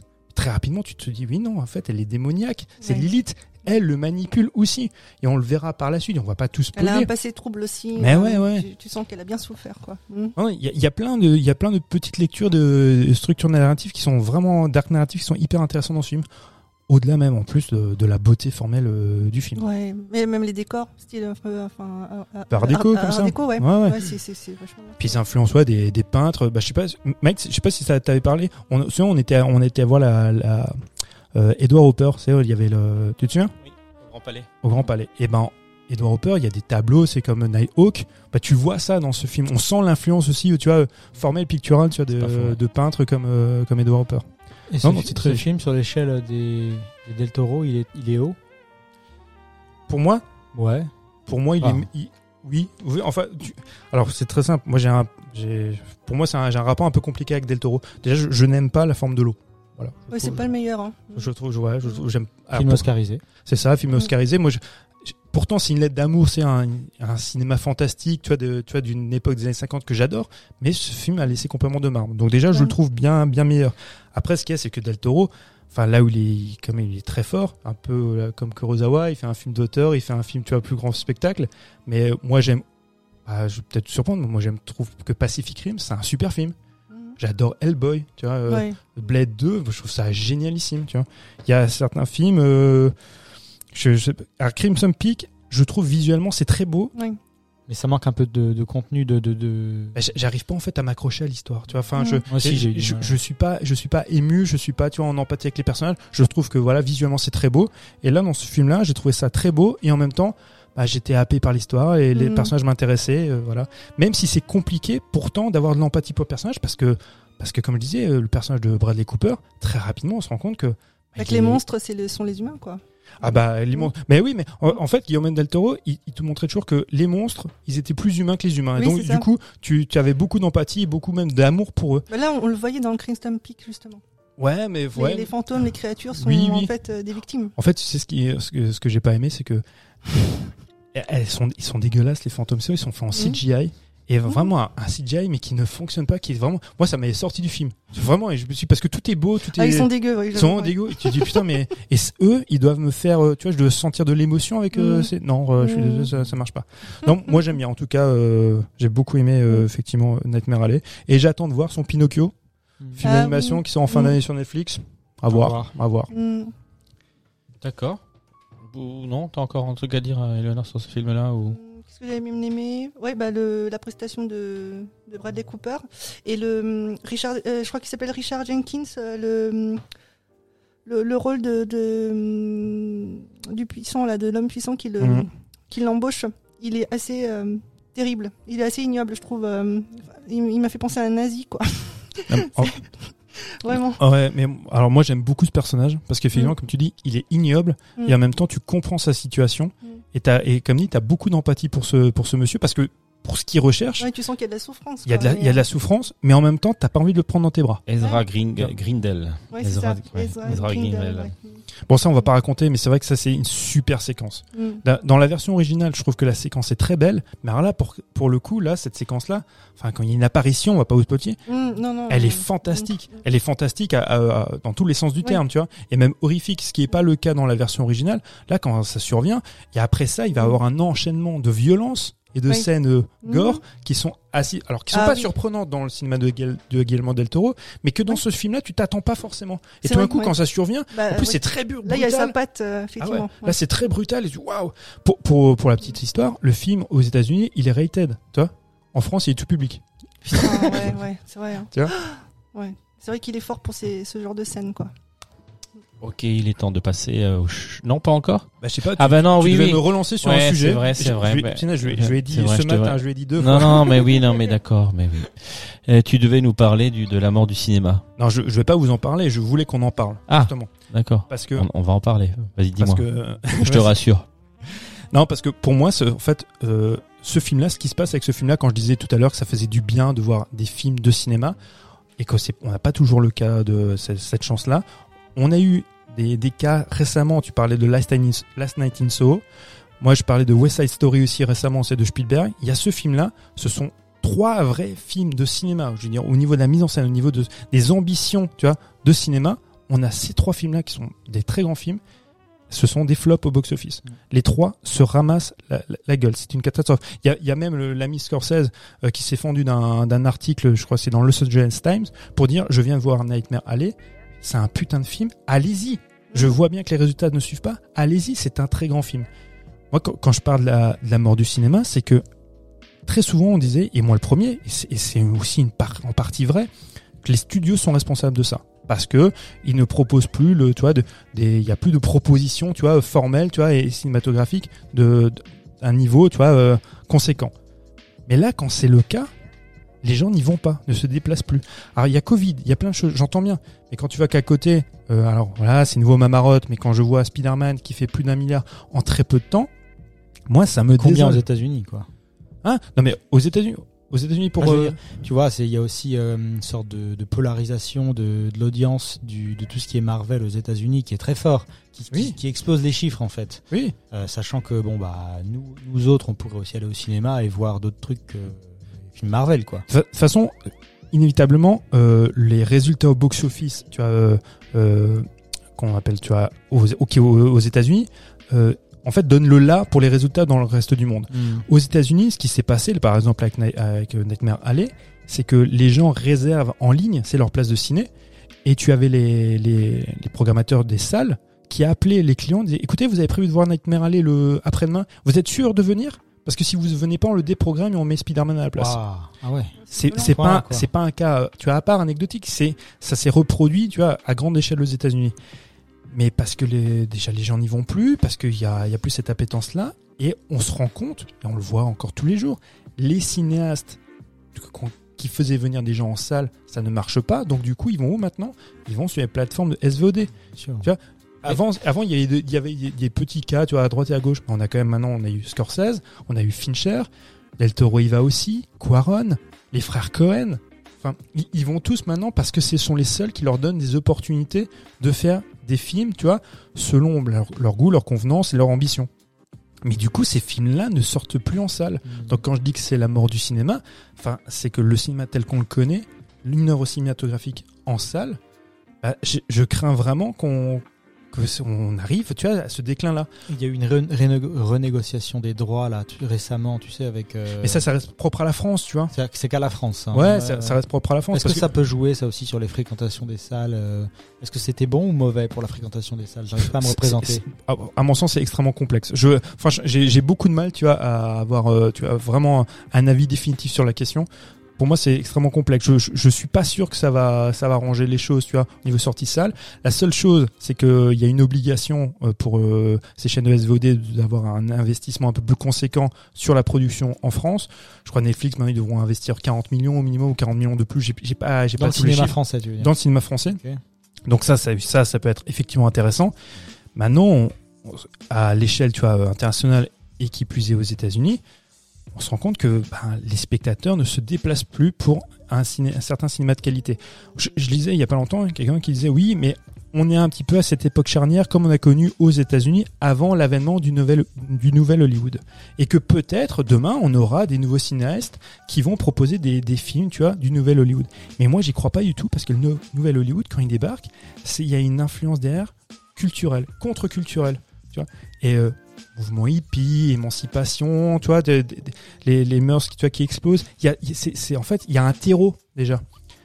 On voit nous notre société actuelle qui est extrêmement sclérosée, qui est extrêmement aussi divisée. Les, les, les goûts sont complètement différents. On, on a plus maintenant, en plus, hein, une tendance à rester chez soi, à consommer des, tu vois, des, des produits culturels chez soi, à ne plus sortir. Ce qui n'était pas le cas. À ce moment-là, il y avait, il y avait un besoin, tu vois, aussi de sortir. Oui, mais si tu veux, il y a aussi eu un- le problème du gap technologique euh, qui s'est réduit. C'est-à-dire que euh, maintenant, euh, à la maison, tu peux avoir ton écran OLED euh, incroyable qui te balance des images avec du son de fou. Euh, alors qu'à l'époque, dans les années 90, t'allais au ciné, tu es sûr que le gap que tu avais entre ce que tu as dans ton salon et ce que tu as euh, au cinéma est énorme. Alors là où je te rejoins, et, ça- ça, ça, corrobore ce que je pense, tu vois, c'est que à l'époque, le, quand la télé est arrivée, déjà aux États-Unis, tous les cinémas ont fait la gueule. On se dit c'est la fin. Donc qu'est-ce qu'ils ont dû faire? Ils ont dû proposer du cinémascope. Ils ont dû proposer quelque chose d'autre, une expérience, tu vois, au cinéma que tu ne pouvais pas trouver la télé. Et, et c'est pour ça qu'il y a dû avoir un investissement derrière. Mais aujourd'hui, les studios, ils veulent pas investir.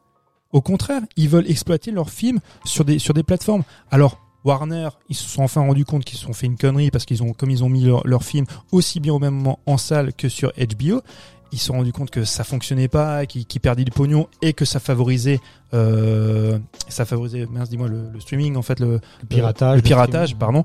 Et, euh, et Disney, eux, ce qui, moi, ce qui est quand même aberrant, c'est que Disney, ils ont Pixar. Pixar, c'est quand même la locomotive, tu vois, du film, du cinéma d'animation depuis des années. C'est quand même, on n'est pas Oui, toujours oui. d'accord, mais c'est quand même plus ou moins un gage de qualité. Euh, Pixar, c'est la quatrième roue du carrosse. La plupart des films Pixar maintenant sortent sur Disney+. Encanto est sorti euh, quand même. Lui sorti, ouais, mais c'en est un. Mais il y en a d'autres. On, avait parlé de Lucas et le prochain Pixar, ça sort aussi directement sur Disney+. Ils ne veulent plus investir la salle. Hmm. Donc euh, moi, franchement, je, parce qu'il il faut quand même se dire, il y en a, on me dit oui, mais bah, on s'en fout, c'est pas grave, on le regarde à la maison. Effectivement, on a des grands écrans, on a des projecteurs. Il y a des films qui sont pensés pour la salle. Il y a de la, mi- la mise en scène est pensée pour la salle. Maintenant, si tu effectivement, si tu, bah, tu, tu- maintenant tu dois t'affranchir de ça et du coup penser ta mise en scène par rapport à la télévision, bon bah tu fais des séries. Hmm. tu vois? Tu, tu fais plus, tu fais plus de cinéma. Mais euh, t'as raison, mais du coup, est-ce que, à ton avis, ou à votre avis, le... les salles de cinéma sont pas restées euh, un peu ancrées, euh, tu vois, technologiquement dans. Bah, c'est, c'est- En gros, il est temps de changer, il est temps d'évoluer, peut-être proposer d'autres choses au cinéma, euh, voir comment technologiquement offrir une sorte de révolution pour attirer les gens à nouveau, pour proposer Oui, quelque euh, chose qu'ils trouvent pas à la maison. En plus, Et ils aj- peuvent même ajouter l'odorama. Ah, merde. Ah, punaise, non, je veux dire, il y a eu la 3D par exemple. Euh, Mm. Je veux dire, euh, Avatar en 3D, c'était une vraie expérience. Eh ben, le sauveur, le Messie qu'on attend, c'est Avatar Avatar 2. 2. Et encore qu'on attend, là, c'est pareil. Disney, normalement, Avatar 2 sort, cette fois-ci, c'est acté en décembre de, de cette année. Tout à fait. Voilà, c'est Avec, prévu. des- avec beaucoup d'eau apparemment. Avec beaucoup, beaucoup d'eau. Est-ce que vous avez entendu une- vraiment de la com? Pour l'instant, il n'y a que dalle. hein. Rien. Mais c'est prévu. Enfin, je veux dire, leur campagne marketing, elle est déjà agendée depuis longtemps. Ah ouais. Le premier Avatar, euh, ça avait commencé Deux ans avant. euh, deux ans avant la sortie. Sauf que Disney, Avatar, ils sont pas sûrs de leur coup, tu vois. C'est Disney Avatar du Ah coup non, c'est Disney, tu vois. Et euh, parce que eux, ils ont d'autres choses. hein. Ils ont d'autres locomotives. hein. Ils ont Marvel, Star ils ont Wars, compagnie. euh, Ouais, c'est ça. Donc, euh, et même, je sais pas si vous avez remarqué, nous, on a vu Star Wars, on a vu euh, Avatar à l'époque. Ça a été une claque visuelle. Tu vois, c'était un En spectacle de 3D, fou. c'était fou. C'est c'était une des rares fois où la 3D se justifiait. Il fallait voir en 3D. Oui. C'est- C'était vraiment une claque énorme. Les gamins aujourd'hui, Avatar, quand tu quand tu quand tu Ouais. écoutes, tu regardes sur les réseaux, machin, les gamins, ils en ont rien à foutre d'Avatar. Avatar, ça n'existe pas, c'est un truc de vieux.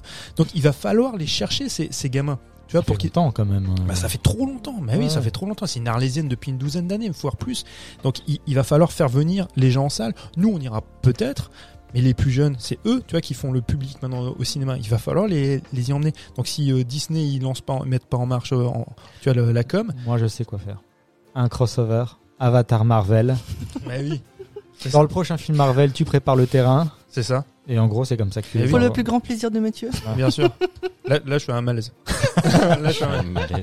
Mais euh, moi, moi j'ai, et comme dit James Cameron, c'est le seul qui éventuellement, j'espère qu'on ne va pas se tromper, peut proposer un nouveau. je- alors je sais pas si c'est toujours d'actualité. Lui, il a toujours dit ce que ce qu'il veut proposer, c'est de la 3D sans lunettes, euh, tu vois. Mais il faut que derrière les bah, les Bah, salles les salles suivre. Technologiquement, euh, faut que... Bah ouais. à Sarreguemines, faut que ça tourne, hein, les gars. Oh.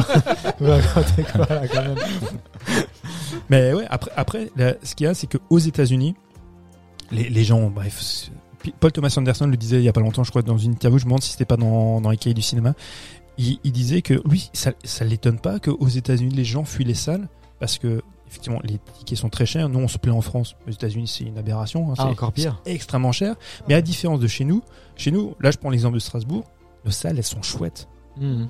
Aux États-Unis, il la plupart des grands multiplex des grandes salles, Crado. c'est crado, les sièges sont pas changés, sont- c'est qu'il y a rien qui est rénové pour la plupart du temps depuis au moins 10 ans. Enfin, les gens ils se disent mais attendez les gars, je, je paye je dis n'importe quoi, je dois payer 15 dollars pour le, la- le ciné. J'y vais avec les gamins, les Américains ils, vont pas dans la salle sans popcorn. Il y a le parking, en plus les sièges sont nuls. Il y a des fois une qualité tu vois qui suit pas forcément.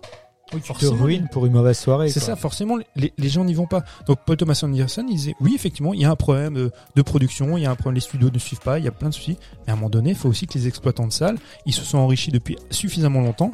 Maintenant, il faut qu'ils investissent aussi. Problème, c'est qu'on est dans un, un, cercle, un, un cercle vicieux et c'est que ben, les gens ne vont pas en salle, donc il n'y a plus d'argent, donc euh, on n'investit pas. Enfin, moi, je, je suis très pessimiste. Mais les, plateformes, elles existent depuis un bon, un bon nombre d'années maintenant. Euh, Netflix, euh, tout ça, tout ça. Il y a quand même des propositions de cinéma comme Nightmare Alley. Tu vois, il y a quand même des studios qui ont encore euh, l'audace de créer des. Attends, non, tu t'es trompé. Nightmare Alley, tu passes sur Netflix.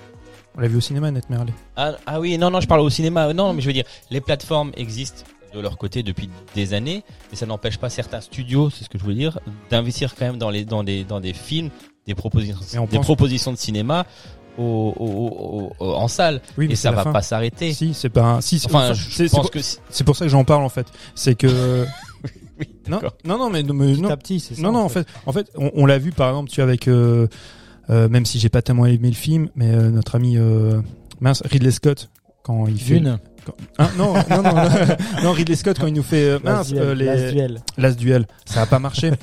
Et, euh, et du coup, il, il- il se rend compte que pour euh, Ridley Scott, il a, il a du mal maintenant à trouver des investissements pour ses prochains films. Ah, il s'y prend mal aussi. Il s'y prend mal. Euh, Edgar Wright a dit maintenant, faire un film qui a une ambition telle que Last So, je, je vais avoir du mal à trouver maintenant des investissements. Guillermo del Toro, quand il fait Pinocchio, il a uniquement la possibilité de le faire parce qu'il y a Netflix derrière. Ça devient de plus en plus compliqué pour cet auteur. Ok. Moi, j'attends le deuxième ici qui est Spielberg. Je pense que le film ne marchera pas, mais il y a son nouveau film qui sort cette année, qui est un film sur l'enfance de Steven Spielberg. Ça, ça fait longtemps qu'il n'avait pas écrit en plus une histoire qui est hyper intime. Donc euh, voilà, c'est j'attends ça, mais c'est pas un, c'est pas un biopic sur Spielberg par Spielberg qui va faire venir du monde dans les salles. Ça Ah c'est sûr. West Side. Story a ramené Bah que dalle. Tu vois? Matrix, on peut en penser ce qu'on veut. Un flop aussi. J'ai envie de dire, on est toujours retombé sur nos pattes, entre guillemets, dans l'évolution et l'évolution de la technologie, et notamment du cinéma, a toujours montré ça, et dans le jeu vidéo c'était pareil, c'est que tôt ou tard, on s'approprie les outils et on, a, on trouve toujours des manières de technologiquement réintéresser les gens, reproduire des œuvres intéressantes qui s'adaptent, etc. Donc effectivement, la mort du cinéma arrivera peut-être tôt ou tard, mais euh, ça m'étonnerait pas qu'on crée d'autres choses qui puissent, euh, tu vois, euh, bah, intéresser les gens et puis continuer à produire du bon divertissement. Bah écoute, euh, que Dieu t'entende. Tu es la voix de la chaise- sagesse et j'espère que tu as raison. Bon, il est temps alors de passer au deuxième euh, deuxième sujet d'actualité pour, pour, euh, cette émission. C'est du côté de Netflix que ça se passe avec sa grosse sortie de début d'année, Mother Android, euh, que je disais disponible depuis le 7 janvier sur Netflix. Alors, euh, Julien nous rejoint pour euh, Ça, ça corrobore ce qu'on disait, hein, la mort du cinéma. la mort Et- du cinéma. Voilà, elle est là. elle est là, la mort du cinéma. toi, toi, tu l'as pas vu, hein, c'est ça euh, tu- Tu as Je que J'ai échappé esquivé une balle. tu, ouais, c'est ça, ça. Tu peux encore le regarder. Tu fais un petit pitch Non, non, C'est pas je- nécessaire. je- je- pas nécessaire et je le maîtrise pas. Le pitch de, de, de Mother Android, enfin, pas, pas jusqu'au bout en tout cas. Bon alors, euh, vite fait, un monde dystopique, Oui, hein, ça oui. grosso merdo.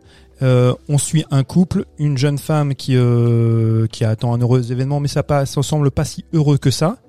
Et le film débute où elle a fait euh, tu vois, un test de grossesse. Euh, il semble qu'elle est enceinte. Eux, dans ce monde dystopique, avant que ce soit une dystopie, en fait, ils, sur un futur proche où des androïdes, euh, ben, c'est un peu comme Terminator en fait. Hein. Et il y a des androïdes un petit peu partout. Qui prennent le qui- pouvoir. Oui, mais avant qu'ils prennent le pouvoir, ils sont, ils sont, bah, ils nous servent, ils de sont au service, de nous. C'est la... Ouais, vas-y, vas-y.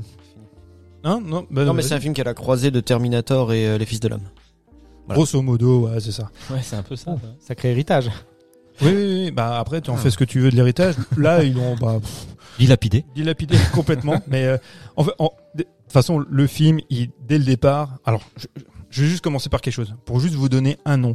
Ceux qui nous suivent et qui ont l'intelligence de suivre notre brillant podcast, ils se souviennent qu'on avait fait un fameux épisode sur Project Power, qui était déjà une production Netflix, et ils ont pris là le même scénariste qui s'appelle Madsen Tomlin, et donc qui, qui réalise Mother Android et qui a été fait donc le scénario inénarrable de Project Power. On était tous d'accord que c'était déjà une bouse, mais c'était une bouse. Coloré.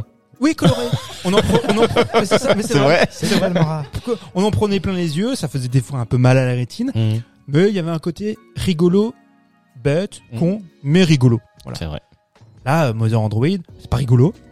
C'est au-delà de la bêtise. C'est, enfin, c'est insipide au possible. Il n'y a rien. Il y a, il y a des aveux d'échec dans ce film-là qui sont assez dingues. Le film débute, c'est quand tu disais, ouais, à la croisée des chemins avec les androïdes. Il y a quand même un, un androïde. C'est parce que c'est, c'est, c'est, c'est le climax. C'est ce qui va nous faire comprendre qu'on va basculer. Il y a un androïde qui va souhaiter, en fait, une joyeuse, un joyeuse Hall- Halloween aux personnages principaux qui s'en vont. Je le suis. Mais c'est pas Halloween, c'est Noël. Ah oui. Parce que maintenant, on bascule dans l'horreur. Eh oui. Tu vois, on, on souhaite pas un joyeux Noël, on se souhaite un joyeux Halloween. Et ça, toi, spectateur, et comme eux, les personnages, se rendent compte que là, on bascule.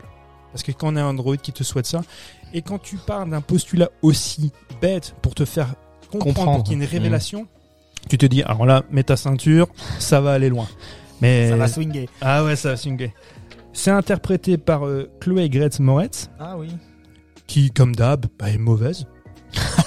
voilà, bah, au moins elle, c'est bien. Elle est... tu vois, non mais c'est vrai, c'est régulier Alors, avec elle. Tu, tu Elle joue dans Kikas, non? Oui, oui, elle joue dans. Kick-Ass, oui. La Zombieland qui aussi? met des lattes à tout le monde, c'est elle. Les Zombieland aussi, c'est elle. Non, non, Non. pas Zombieland. Je crois Ah, Zombieland, c'est l'autre qui lui ressemble. Exact, exact. Ok, oui, je vois dont j'oublie toujours bon. le nom. Qui casse. Ouais, ouais, elle joue dans Kick-Ass. Bah, non, mais euh, enfin bon, moi j'aime pas trop cette actrice. Je trouve qu'elle a, elle a- je sais pas, elle dégage rien, elle a pas de charisme, elle a, elle a rien. Il y a, en fait, dans ce film, il y a une séquence avec elle. Après, je vous passerai vite la parole, mais il y a, deux séquences qui, pour moi aussi, sont assez révélatrices de à quel point le, film a très peu d'ambition et ce sont constamment des aveux d'échec. Il y a donc ce, couple-là qui sont donc ils se retrouvent, ils en, forêt, donc on est un peu dans le survival. Il y a un moment donné, ils vont se retrouver dans un camp de militaires. Hein, c'est ça. hein. Et puis euh, donc ils ont dans ce camp, on leur prend leurs armes, on leur prend leurs affaires. Et donc euh, le chéri de, de, de Grace Chloé, ben, il va à un moment donné, il va avoir une altercation avec un autre militaire. Oui, Sam. Voilà. Comment il s'appelle Sam Il s'appelle Sam. Sam. Euh. Pourquoi ils y sont? C'est quoi l'enjeu? Ils doivent faire quoi? En fait, leur eux, ils, ils Ah, veulent je- trouver une espèce d'Eldorado, c'est ça hein? En fait, ce qui se passe, c'est donc, comme dit Mathieu au départ de l'histoire, au moment où les machines, donc du coup, les machines sont les majordomes, on les utilise, ils sont dans notre vie de tous les jours. Il y a une mise à jour euh, qui tombe sur les, sur les, non, via les téléphones et donc grosse mise à jour. Tout part en sucette et les machines deviennent violentes et s'attaquent aux humains. Donc, on est en post-apo. euh, on- du coup, euh, la machine est l'ennemi. Elle vient d'apprendre qu'elle est enceinte. Elle est plus trop amoureuse de lui. En fait, ils sont, ils savent pas trop ce qu'ils veulent et tu sens que l'enfant est pas Et spécialement désiré. Mais au moment où elle est enceinte, c'est trop tard. Voilà, le, le, le, le tout bascule et à partir de ce moment-là, ben, elle, elle a un enfant à venir. Et euh, eux, ce qu'ils veulent faire, c'est rejoindre Boston et pour c'est un peu le salut, c'est le dernier bastion Parce humain. que Boston, non, c'est la terre promise. non, non, fa- Fallait s'y accrocher. non, non, Boston, c'est le Boston, c'est le dernier bastion euh, humain qui tient, d'accord? Parce que généralement, en fait, euh, attaqué par les machines, les grandes villes, au bout d'un moment, elles claquent un IEM, mais qui bousille toute leur défense. Et à chaque fois, si tu veux, les machines sont tellement nombreuses c'est que Matrix, les hein. villes tombent. Mais non, mais c'est un ersatz de tout ce que t'as eu jusque-là. C'est ça qui est un peu aussi. Ils sont dans un grand bain et ils se noient euh, clairement le film quand il fait ça. Et, euh, et ils ont un no man's land à traverser pour arriver à Boston parce que de Boston partent des bateaux qui vont en Corée où sont acceptés femmes et enfants. Et là-bas, apparemment, ils peuvent survivre. Les machines, eux, ils n'ont pas eu la mise à jour en Corée euh, du Nord. Ils n'avaient pas de téléphone. Samsung, c'est plus costaud. Ouais. Arrêtez Apple. Voilà. Ah ouais, c'est une mise à Et jour donc, Apple. L'enjeu, si tu veux, c'est comme elle est presque à terme, c'est de traverser ce no man's land euh, qui est très dangereux. Parce que le moindre bruit peut te faire repérer si les machines te repèrent. Enfin, les, les Comme dans, sans, comme dans Sans un bruit. Ouais, c'est un. Sans un bruit. L'idée, c'est un peu ça, voilà. Et ils doivent donc traverser cette grande zone euh, avant qu'elle n'accouche, parce que de faire la même chose avec un bébé qui pleure, Impossible. voilà, c'est c'est pas gérable. Donc du coup, euh, voilà, ils sont obligés de de- d'avoir cette cette traversée. -là. Après qu'on ait vu les choses déjà mille fois, pour moi c'est pas un problème à partir du moment où tu où tu nouveauté. ça et puis tu voilà, tu te proposes quelque chose de, de, de neuf. Bah, La toute première scène est sympa quand même. Au moment où les machines deviennent violentes, il y a deux trois trucs qui se passent. Ouais, ouais. Ah, c'est du c'est du gentil. c'est- Oui, oui, c'est- c'est- c'est- effectivement c'est pas ce qu'il y a de pire. Non, je suis entièrement d'accord avec toi. Mais après pour moi comme dit, je disais il y a à un moment donné il y a cette alter- altercation avec un militaire et puis donc du coup ils ils, ils vont se battre. Ouais, c'est vrai, c'est là qu'on en arrive. Et dans Et- ce No Man's Land, à un moment donné, il y a un petit, euh, un petit bastion aussi de, de militaires qui tient, et c'est ce fameux camp militaire où ils se retrouvent tous les deux. Quoi. Voilà. Et, et, et là, en fait, quand il y a cette fa- fameuse bagarre, et ben, tu dis, bon, bah, ça va se battre. Bah non, ok. Plan de coupe, on retrouve euh, Noé Chloé, ellipse totale, et en fin de compte, tu n'as rien vu de la bagarre. Mais il s'avère que Sam a gagné. Sam, pour te dire, euh, c'est un monsieur assez frêle. En face de lui, c'est un Golgoth euh, surentraîné militaire. Si tu vois le combat, Suspension d'incrédulité. déjà, en fait, déjà, ce qu'il y a, c'est que tu montres pas le combat parce que tu ne sais pas, à mon avis, euh, quoi faire de cette, de, de, de la manière de chorégraphier, la manière de mettre en scène ce combat? Il a déjà montré avec Project Power. déjà fait à l'époque. Avec Project Ouais. Power, déjà, il ne savait pas maîtriser en fait euh, les, les combats. Donc, bon, tu t'attends à ça. Mais le seul souci, c'est que comme Sam il gagne, ça doit être pour nous, ben ça doit caractériser le personnage. Pourquoi il gagne? Est-ce qu'il est quand même un peu un androïde? Je, je, je sais pas, tu vois, je, je suis plus des choses. C'est pas possible parce qu'il a mis l'autre enceinte, tu vas me dire. Mais ça doit quand même caractériser quelque chose de ce personnage. Si lui est capable, Il a peut-être que des parties Android et d'autres parties humaines. Peut-être. sa capacité à se défendre, en fait, qui est, remis, qui est mise en doute quand bah, même. en fait, bah, c'est pendant un temps. Ben, en fait, ce qu'il y a, c'est que du coup, il va castagner le, le militaire. Donc, il est vraiment un, un costaud. Et apparemment, vraiment mal. hein. Il y a quand même un, un officier qui va dire euh, l'autre, euh, il est quasiment à l'article de la mort. hein. Il, il nous l'a défoncé. Donc, tu dis que potentiellement, ce Sam, il est quand même incroyable. Ah, Il y a un petit truc. Il y a un truc. petit- un il petit- est dangereux, on se dit. Ouais. C'est ça. Sauf que ce sera plus jamais exploité Au contraire, ce sera une victime. Mm. Ah, Donc, ah oui, d'accord. Quand tu, quand moi tu me présentes ça, et ça que- neutralise tous les faits. Ben, c'est ça. Quand tu éludes cette scène, tu te dis bon, ok, ça signifie quelque chose. Tu dis oh le mec effectivement comme tu disais, le mec est dangereux. Ça cache quelque chose. On va le voir par la suite, on va pouvoir l'exploiter. Pas du tout. Nul, zéro. Il se fait, il se fait après, il se fait choper, enfin par par des méchants. C'est c'est fini, on n'en parle plus, c'est un tocard. Autre scène qui pour moi aussi est assez évocatrice que les mecs ne savent pas assumer. Il y a, vous allez me dire, ça peut paraître idiot, mais la Chloé, j'ai toujours Chloé, je sais plus comment elle s'appelle euh, dans, dans le film. La Elle s'appelle Georgia. Georgia, Ouais. de mieux en mieux. Georgia, à un moment donné, est, donc elle est enceinte, elle se dévêtit devant son, devant son compagnon. Comme tu le disais, il y a plus tellement de relations amoureuses, tu vois, entre Ouais, eux. même ils se, ils se mettent des pics. En fait, c'est ça. S'il n'y a pas d'alchimie entre deux, on a l'impression ça. qu'ils s'aiment pas en fait. Ils assument juste leur gosse. Voilà. Mais, mais ils sont quand même euh, très proches par, par, par nécessité. Elle cache sa poitrine. Elle est montrée, elle est filmée en fait de biais, en cachant sa poitrine. On voit son, on voit juste son, son ventre, tu vois, de, femme enceinte. Moi, quand je vois ça, je me dis quelle est l'utilité de montrer cette scène? Soit tu montres en fait la relation entre les personnages qui effectivement sont dans la distance, et donc du coup tu la mets, tu la tournes de dos, ou tu lui demandes à lui de sortir.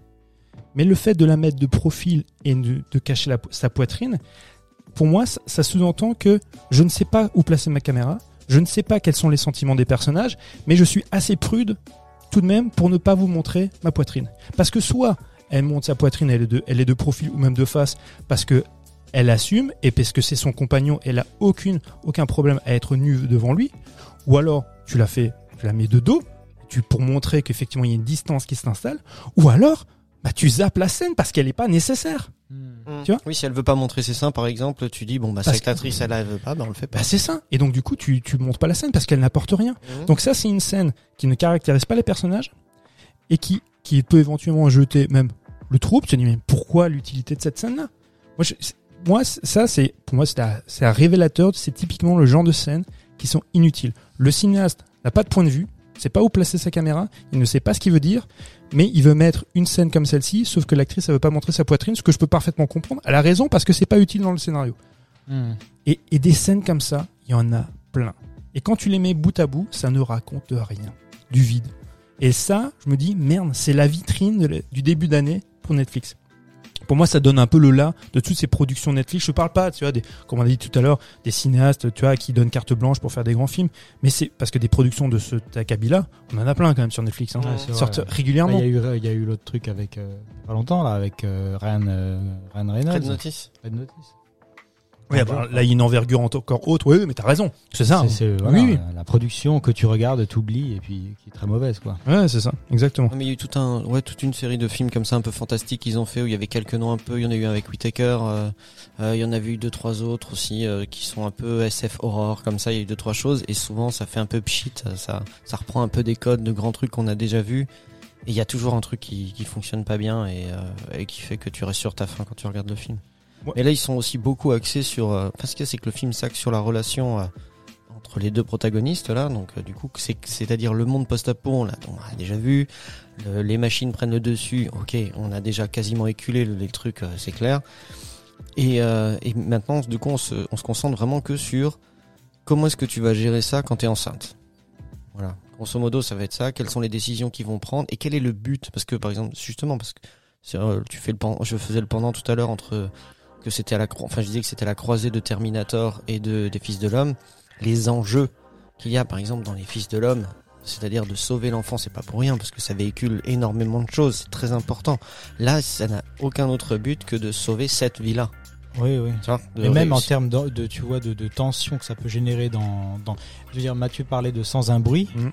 C'est là qu'elle est enceinte, hein. Oui, oui, oui. Elle est enceinte dans le premier. euh, Il y a toute une scène où elle est en train d'accoucher limite dans la baignoire et qu'il y a les Mhm. machines qui arrivent. Et t'es sous tension. Et t'es sous tension. Ouais. Et du coup, effectivement, de Là, le refaire là.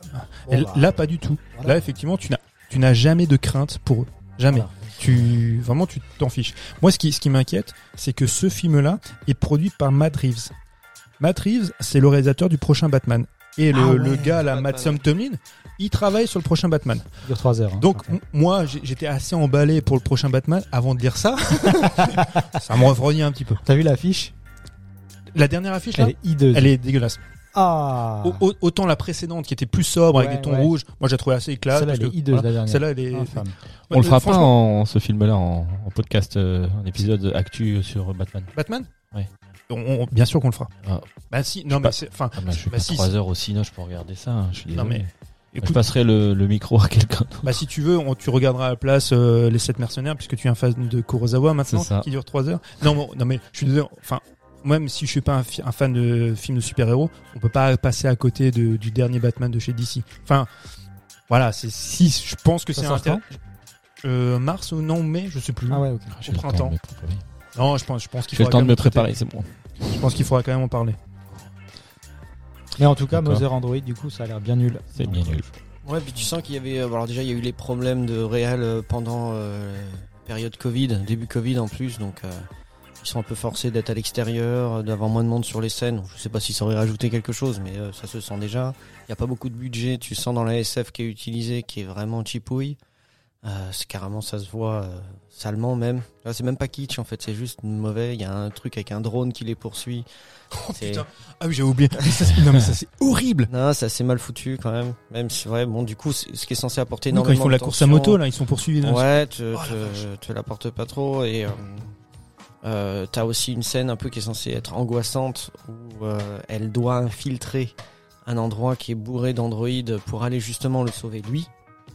Alors qu'en fait, euh, il s'est sacrifié pour qu'elle se barre et puis remet les deux pieds là-dedans. euh, Enfin bon, euh, qui fonctionne pas trop parce que le, le, le- je sens rentrer dans les détails, mais elle est équipée d'un truc qui est censé la rendre invisible aux yeux des androïdes. Alors même s'il y a un twist qui explique euh, la, la, la, la, la mauvaise facture de ce qu'elle a sur le dos, tu vois, parce que ça ressemble plus à des, des bouteilles de, on dirait des bouchons de bouteilles qui ont été euh, Collés sur une pour faire un gilet. Tu- quoi. Tu prends un caouet, tu mets des bouchons de bouteille, c'est des brontiers quoi.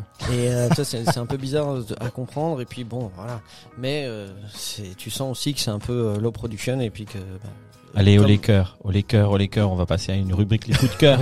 Hein, non, c'est même pas ferme ta gueule, c'est juste, Ah, euh, c'est juste, pas du tout.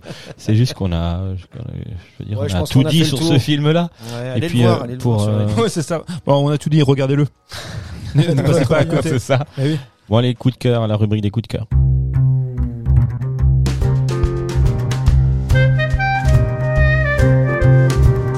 Allez, qui veut T'as- t'as vu- commencer T'as vu comme il expédie maintenant. Allez, euh, j'ai Ouais, pas que ça à foutre. Non, mais parce que t'as l'impression qu'il s'ennuie en Mais fait. c'est ça. là. Mais en fait, Pas déjà qu'on attendait son avis, c'est ça. Il nous donne pas son avis et en plus il nous expédie. Ah, allez, merci l'animateur. Bon, allez, les coups de cœur. Allez, Allez, c'est parti. Dans la tradition, Allez, Lolo. dans la tradition, je vais commencer. Et dans la tradition, je vais parler de Jeux vidéo. Ouais Jeux vidéo.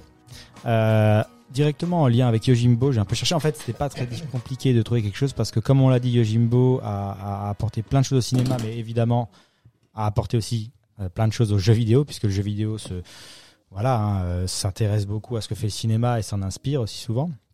Du coup, là, je vais rapidement parler d'un jeu qui s'appelle Ghost of Tsushima, qui est un jeu sorti l'année dernière euh, sur PlayStation euh, qui est depuis sorti sur PC, qui en fait euh, raconte l'histoire. On joue nous là, un Ronin, donc un, un guerrier, euh, qui donc doit défendre son île, puisqu'il est aussi de statut noble. Il doit défendre son île de l'invasion des Mongols. Donc ça se passe pendant l'ère, l'époque Kamakura, donc entre euh, 1185 et 1333, donc c'est à peu près par là. Et en gros, en tant que joueur, tu te déplaces sur cette île euh, et donc tu rencontres plein, plein, plein de euh, de, gens euh, qui y habitent et tu dois défendre aussi les peuplades face aux ennemis mongols. C'est vachement bien fait parce que du coup, tu te déplaces dans des environnements qui sont donc qui représentent forcément le Japon, donc c'est assez cliché, mais qui représentent aussi beaucoup euh, bah, les œuvres euh, japonaises de films de sabre. Donc des fois, tu rentres un peu dans des, villages perdus comme ça, avec euh, avec de la pluie. Il y a des mises en scène assez assez cool où tu tu vas affronter tes ennemis et et l'originalité du jeu tient dans son système de combat parce qu'en fait tu vas affronter donc des ennemis qui sont équipés différemment. Tu vas par exemple avoir des lanciers, des gens avec des boucliers, des sabres, des choses comme ça. Et toi, en fait, en tant que Ronin qui qui euh, maîtrise plusieurs styles de combat, tu vas devoir pendant que tu te bats, donc pendant que tu joues, changer de style de combat par rapport à l'ennemi qui te fait face. Donc si tu es un mec euh, avec un bouclier, tu vas devoir adopter une certaine position de combat pour pouvoir donc toucher plus rapidement ses points, euh, ses points faibles et donc forcément l'abattre plus rapidement. Donc ça, ça donne quelque chose de très dynamique parce que souvent tu es assailli d'ennemis qui ont des styles différents, donc c'est à toi de t'adapter, etc. Tu, ti- tu utilises des, des accessoires pour des grappins pour te propulser sur les toits, pour attaquer de dessus, etc. Donc c'est vraiment très dynamique. Et comme je disais, en plus, tu découvres, euh, il y a tout un- un- un- un- comment dire, une image très poétique du Japon où tu vas te balader dans des environnements cerisiers, tu vas euh, te reposer dans des bains, tu vas, voilà, il y a aussi un côté très paisible au-delà de la guerre que tu fais tout le temps. Et du coup, tu dois progresser petit à petit sur ton île pour euh, euh, regagner des camps qui ont été pris par les Mongols, etc. Donc, c'est très très bien. C'est c'est un jeu que vous pouvez acheter maintenant pour, je pense, une trentaine d'euros. Pas très cher. Et puis ça, ça dure, euh, ça peut durer quand même en- entre 60 et 80 heures de jeu, hein, si on, si on pousse un peu. Donc c'est assez long, hein, ça à faire. Donc euh, Ah, c'est plus long que le prochain Batman, du coup. c'est plus long que le prochain Batman. Et l'histoire est, est assez chouette à, à suivre. Il y a plusieurs, euh, plusieurs arcs narratifs sur une même trame principale. Euh, voilà, avec des histoires bien racontées, bien écrites, de, de personnages à aider, etc. Donc euh, voilà.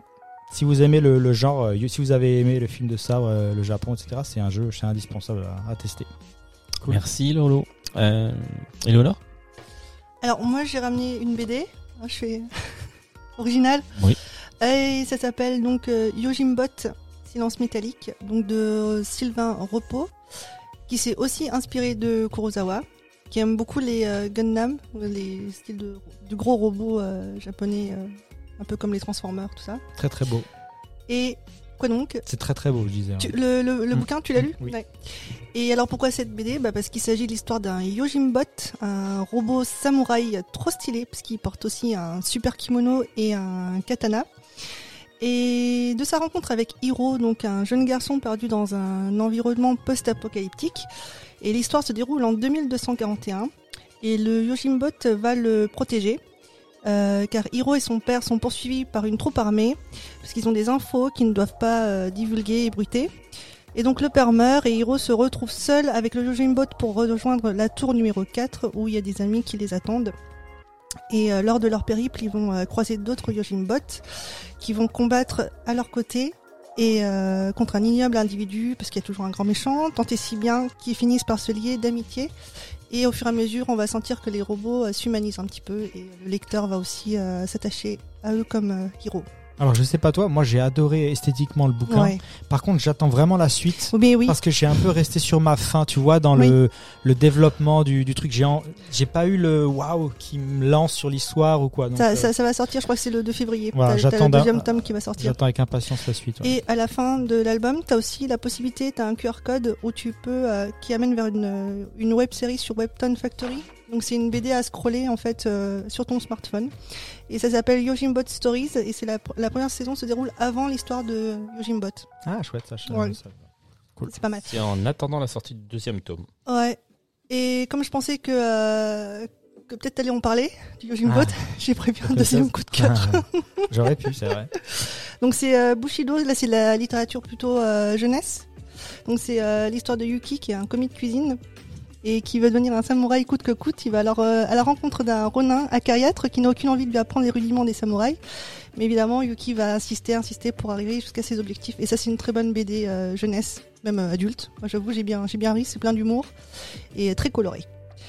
Et sinon, comme il y a pléthore, pléthore de d'ouvrages sur le sujet, comme tu disais, des samouraïs, il y a aussi un anime qui s'appelle Samurai 7 qui reprend les, samouraïs mais version SF. Donc avec des grands vaisse- euh, des vaisseaux spatiaux et euh, des, des- des hybrides, des, des hommes machines, etc. Donc euh, bien loin de Kurosawa, mais En manga ça? c'est en animé. En animé Ouais, il s'est il s'est inspiré de, des sept samouraïs. Et un dernier, donc c'est Samouraï Champloo. Euh, C'est un shonen samouraï. Tu connais? Oui. Et donc Si vous voulez, animé. on vous laisse. pas, pas de problème. Tu connais aussi? Non? Non, non. Donc là, c'est un, un animé avec euh, l'histoire de deux ronins que tout oppose. Il y en a un qui est euh, très euh, impétueux et l'autre qui respecte pour le coup les codes de- du Bushido. Et leur compagne de route, c'est une serveuse à la recherche du samouraï qui sent le tournesol. Voilà. Tout Qui ça sent sur- le tournesol Qui sent le tournesol. Les- Il y a toujours des sujets, surtout, Comme toi Mathieu. surtout dans les animés et dans les mangas. Et tout ça sur un fond de hip-hop très sympa. Donc Moi, je euh, sens le 26 pissenlit. épisodes. Pourquoi tu dis ça? 26 épisodes de raison. 24 minutes. Voilà, j'ai fini. En tout, en tout cas, ce qui est bien avec vous, que ce soit avec euh, Eleanor ou, ou Lolo, bah déjà, bah on sait où on va. Voilà, on fait toujours des découvertes, soit BD, jeux vidéo, et en plus, ils sont bons. Ils sont, c'est des bons élèves. Parce qu'à chaque fois, c'est raccord, tu vois. Non, non, mais c'est raccord, c'est vrai, avec, avec le sujet principal. Moi, j'ai jamais de, euh, j'ai jamais raccord avec le. Ah si, Si, euh, t'as déjà fait. Ouais. j'ai déjà fait. Eh oui. Moi, t'es mignonne. Non, non, mais c'est, pour- bien. Mais pour le coup, c'est jeu vidéo, c'est assez simple parce qu'il y a souvent moyen de trouver. Et la BD aussi, en vrai. Oui. hein. Donc, euh, Tu peux toujours l'interpréter aussi. Et dans les podcasts aussi. Mais c'est vrai que les films, Ouais. hein, pas trop. Bah, je rigole, Mathieu. Alors, j'y Non, vais. ouais. Il y a un podcast de France Culture sur les samouraïs. En quatre épisodes. Enfin, sur les guerriers en général. Et l'épisode 2 est consacré aux, aux samouraïs. Et ça s'appelle euh, Des braves, les figures de, du guerrier. Donc en quatre épisodes. L'épisode 2, ça parle des samouraïs, la voix du guerrier. L'épisode 1, c'est à l'origine de la guerre. Euh, L'épisode 3, c'est il était- une fois les chevaleresses. Donc ça parle des femmes, euh, des femmes euh, guerrières, combattantes. euh, voilà. Et euh, c'est disponible. Et l'épisode 4, c'est les soldats coloniaux, la violence en images. Et c'est disponible sur France Culture. Et, euh, et voilà, si vous voulez en apprendre plus sur les samouraïs, voilà, c'est une découverte que j'ai faite. Non, non, pas du tout. Mais je vais le faire. Ah voilà, parce que je me, je, me disais, tu t'es tapé ces podcasts-là sur les sur les samouraïs. non, non, mais non. mais Et le film, non, mais non, non, mais c'était le 2 que je voulais voir, je voulais écouter, mais j'ai terminé tellement tard euh, cette nuit que, que j'ai pas, je l'ai pas écouté. Mais c'est c'est pas forcément des, des coups de cœur j'en ai, mais là j'ai pas le temps, hein, voilà, euh, de tout préparer. Oh la vache, non mais c'est vrai que- Moi, alors, alors, Chers alors je fais des découvertes, je nous- fais des découvertes. nous sommes quatre. Alors, Jules est à côté de moi, mais je crois qu'on est trois à faire tomber de le chest parce que Monsieur n'a pas le temps. Bon, ok. On vous rappelle ma condition Non, pas la peine. Non, Ah. ni, ni ton investissement dans l'émission. Alors, euh, je- je- j'enchaîne? Oui, tu peux. Ouais, je peux. Ok. Moi, mon coup de cœur, c'est un, bah, c'est un film. hein, ça va vous surprendre peut-être. C'est un film que j'ai loupé, qui est sorti l'an dernier. Je crois Ouais, qu'il est, bravo. sor- qui est sorti en VOD. Il est pas sorti en salle. Et euh, on, on parlait des, des films qui passent ces ces derniers temps à la trappe des sorties salles. C'est Sound of Metal. Je sais pas si vous avez entendu parler de ce film-là. C'est avec Riz Ahmed, qui est un comédien génial. hein. C'est qu'on avait découvert, c'est dans la série The Night Of. On avait parlé. Tu vois qu'il est fort, lui. super comédien. Ouais. Et ce film-là, en fait, c'est euh, lui, il joue dans un groupe de métal. Alors, je, comme tu dis, tu auras très peu de sé- séquences de métal. Et il joue avec sa compagne. Ils sont dans leur camping-car. Ils font des, ils font une tournée. C'est plus du métal un peu noise comme ça, tu vois, un peu expérimental. Et lui, ben, un jour, il joue, il est batteur. Et puis, tout d'un coup, paf, il perd l'audition. Il, il, il n'entend plus rien. Et, euh, et ça va aller de mal en pire. Puis d'abord, il dit rien à sa compagne. Il va aller voir un, un ERL. Puis, il, il lui explique, bah là, monsieur, là, vous, Là, si vous continuez à vous exposer à, à du son, tu vois, des sons très très violents, tu vois, bah, ça va être de pire en pire parce que là déjà vous n'avez, euh, je sais plus, il y avait 20% encore d'audition à chaque oreille. Enfin, vous êtes euh, de doigt la surdité. De toute façon, vous allez irrémédiablement y arriver. On fait ben, donc du coup son métier c'est quand même être batteur, c'est dans dans un groupe de métal. Il va en faire part à sa compagne. D'abord, il, attend, tu vois, parce qu'il il ose pas lui en parler. D'abord, il va, il va lui dire, il va bien, à un moment donné, elle va bien se rendre compte, parce que lui, il joue par, euh, automatisme, tu vois, en fait, c'est sa partition à, la batterie. Et elle lui dit, mais tu, on peut pas, peut pas continuer comme ça. Donc, il par l'intermédiaire euh, d'un, d'une connaissance qui va l'orienter dans un centre où il y a des gens atteints de, donc de surdité ou des malentendants. Donc, il va, il va là-bas, il va, il va voir euh, le gars qui gère ça. Et puis, lui, il est, enfin, il est, c'est pas qu'il est dans le déni, mais lui dit, moi, je vais m'en sortir. Je suis pas comme eux, tu vois. Déjà, il y a une, il y a ce rapport à la normalité. C'est-à-dire, moi, je suis pas comme eux et je vais m'en sortir, tu vois. Donc, il, en- il entend qu'il y a une possibilité avec euh, une pause, tu vois, de- d'un, euh, appareil. l'appareil, tu vois, euh, mais mais pas comme on l'entend. C'est vraiment un truc où tu fais une opération dans dans le cerveau, tu as une trépanation, tu y intègres quelque chose. Tout ça, c'est dirigé par ordinateur et on, on lui explique ça. Apparemment, c'est quelque chose qui existe vraiment. Et donc lui, quand on lui vend ça, pour lui, c'est bah, c'est salvateur. Tu mais il faut qu'il économise parce qu'on est aux États-Unis. Je sais plus de ça. Je crois que c'est un truc genre que ça coûte 40 000 dollars, une fortune. tu. Donc ce qu'il il- ce décide avec sa compagne, c'est que sa compagne retourne, tu vois, auprès de sa famille. Lui, il va dans ce centre et euh, parce qu'avec pour parce qu'il il est un peu esselé, il a besoin de, gens avec, lui. Et en fait, on va se rendre compte très rapidement. Donc, dans ce centre, il va, bah, il va lier des, amitiés. Il va, il, il va commencer. Ce qu'on attend lui, c'est que s'accepter. Parce que dit, oui, la surdité, c'est pas nous, on est, c'est pas un handicap. Il répète pas de le rappeler, ce n'est pas un handicap. Nous ne sommes pas handicapés. Donc, il va apprendre euh, le langage des signes, et puis il va s'investir, il va faire plein de choses, et jusqu'à son opération. Parce qu'il va quand même, son but, il va même vendre son matériel, son camping-car pour avoir cette opération. J'en reste là pour, je veux pas tout vous raconter. Le film, mais il est jamais, enfin, il est touchant, mais sans jamais sombrer, c'est dans le pathos, dans le misérabilisme. Il y a jamais de ça. C'est vraiment l'écueil dans lequel tu- ce type de film peut tomber, tu vois. Il y a jamais de ça. Lui, lui, il, il- en fait, il a les réactions qu'on, j'ai toujours le sentiment que tout un chacun pourrait avoir. D'abord, non. Enfin, tu t'opposes, t'es dans, t'es dans le déni, tu refuses tout Mhm. ça. Il y aura l'acceptation, mais malgré tout, t'es- t'espères toujours, il y a, il y a toujours un espoir. La résilience, tout ça. Ouais, tout ça, mais après, ça, ça- tout ça, ça veut se développer sur la suite parce que je, je suis à peu près à rester à la moitié, en fait, on va dire, tu vois, de, de- du film. C'est un film qui est vraiment mais, mais brillant, qui est, qui est touchant, qui est jamais larmoyant, qui est souvent drôle aussi. Et euh, parce qu'il y a des moments drôles, parce que le- les gens sont drôles aussi, tu vois. C'est pas parce qu'ils sont qu'ils sont atteints de surdité qu'ils sont pas drôles. Et, et, et franchement, c'est un très très beau film. Donc il y a Chris Ahmed qui est un super comédien, il y a. Olivia Cook, il y a Mathieu Amalric qui joue dedans, qui joue en fait le, le beau-père de Olivia Cook. Vraiment un super film. Donc euh, ça, euh, allez-y le- les yeux fermés, mais les oreilles ouvertes. Le titre, Sound of Metal. Sound of Metal. Vraiment un très beau film ouais, qui était sorti euh, malheureusement pas de sorte, pas d'exploitation en salle, c'est bien dommage. Ça c'est mon vrai coup de cœur et très rapidement je vais juste faire un, un- un mini coup de cœur pour on avait déjà parlé avec Eleanor sur euh, les super docs qui sont qui sont sortis sur euh, Arte Cinéma qui sont consacrés à des à des femmes, des personnalités du, du cinéma dont il y a Alice Guy euh, donc qui était la première euh, grande réalisatrice Enfin, je veux dire la première grande, mais l'unique, l'u- la plus talentueuse, mais aussi l'unique au début du, du cinéma avec le cinéma muet. Elle a travaillé avec la Gaumont. Enfin, c'est on se rend pas compte de l'influence qu'a eu cette, cette dame-là. Il y a un documentaire aussi sur euh, Alma Hitchcock, donc qui était l'épouse de Alfred Hitchcock, qui est dans l'ombre d'Alfred Hitchcock, qui était sa co-scénariste. Il y a un moment qui est exceptionnel, c'est une séquence que j'avais déjà vue. Alors je vais essayer de la paraphraser, de citer. C'est Hitchcock, il est vraiment, il reçoit un Oscar de, un Oscar d'honneur, parce que pour rappeler, pour vous dire à quel point les Oscars c'est comme une foutaise. Hein. Hitchcock n'a jamais eu d'Oscar, Orson Welles jamais d'Oscar, Kubrick jamais, jamais d'Oscar. Ouais. Voilà, pour tout vous dire à quel point les Oscars c'est de la merde. Jean du Jardin, on a eu. Jean du Jardin en a eu. Euh, ouais. et du coup, en fait, à la- à- quand il a cet Oscar d'honneur, donc c'est déjà, voilà, c'est vraiment un vieux monsieur qui est malade, et il fait un discours, il dit, je voudrais, je voudrais, j'ai juste, dans toute ma carrière, j'ai que quatre personnes à, à remercier.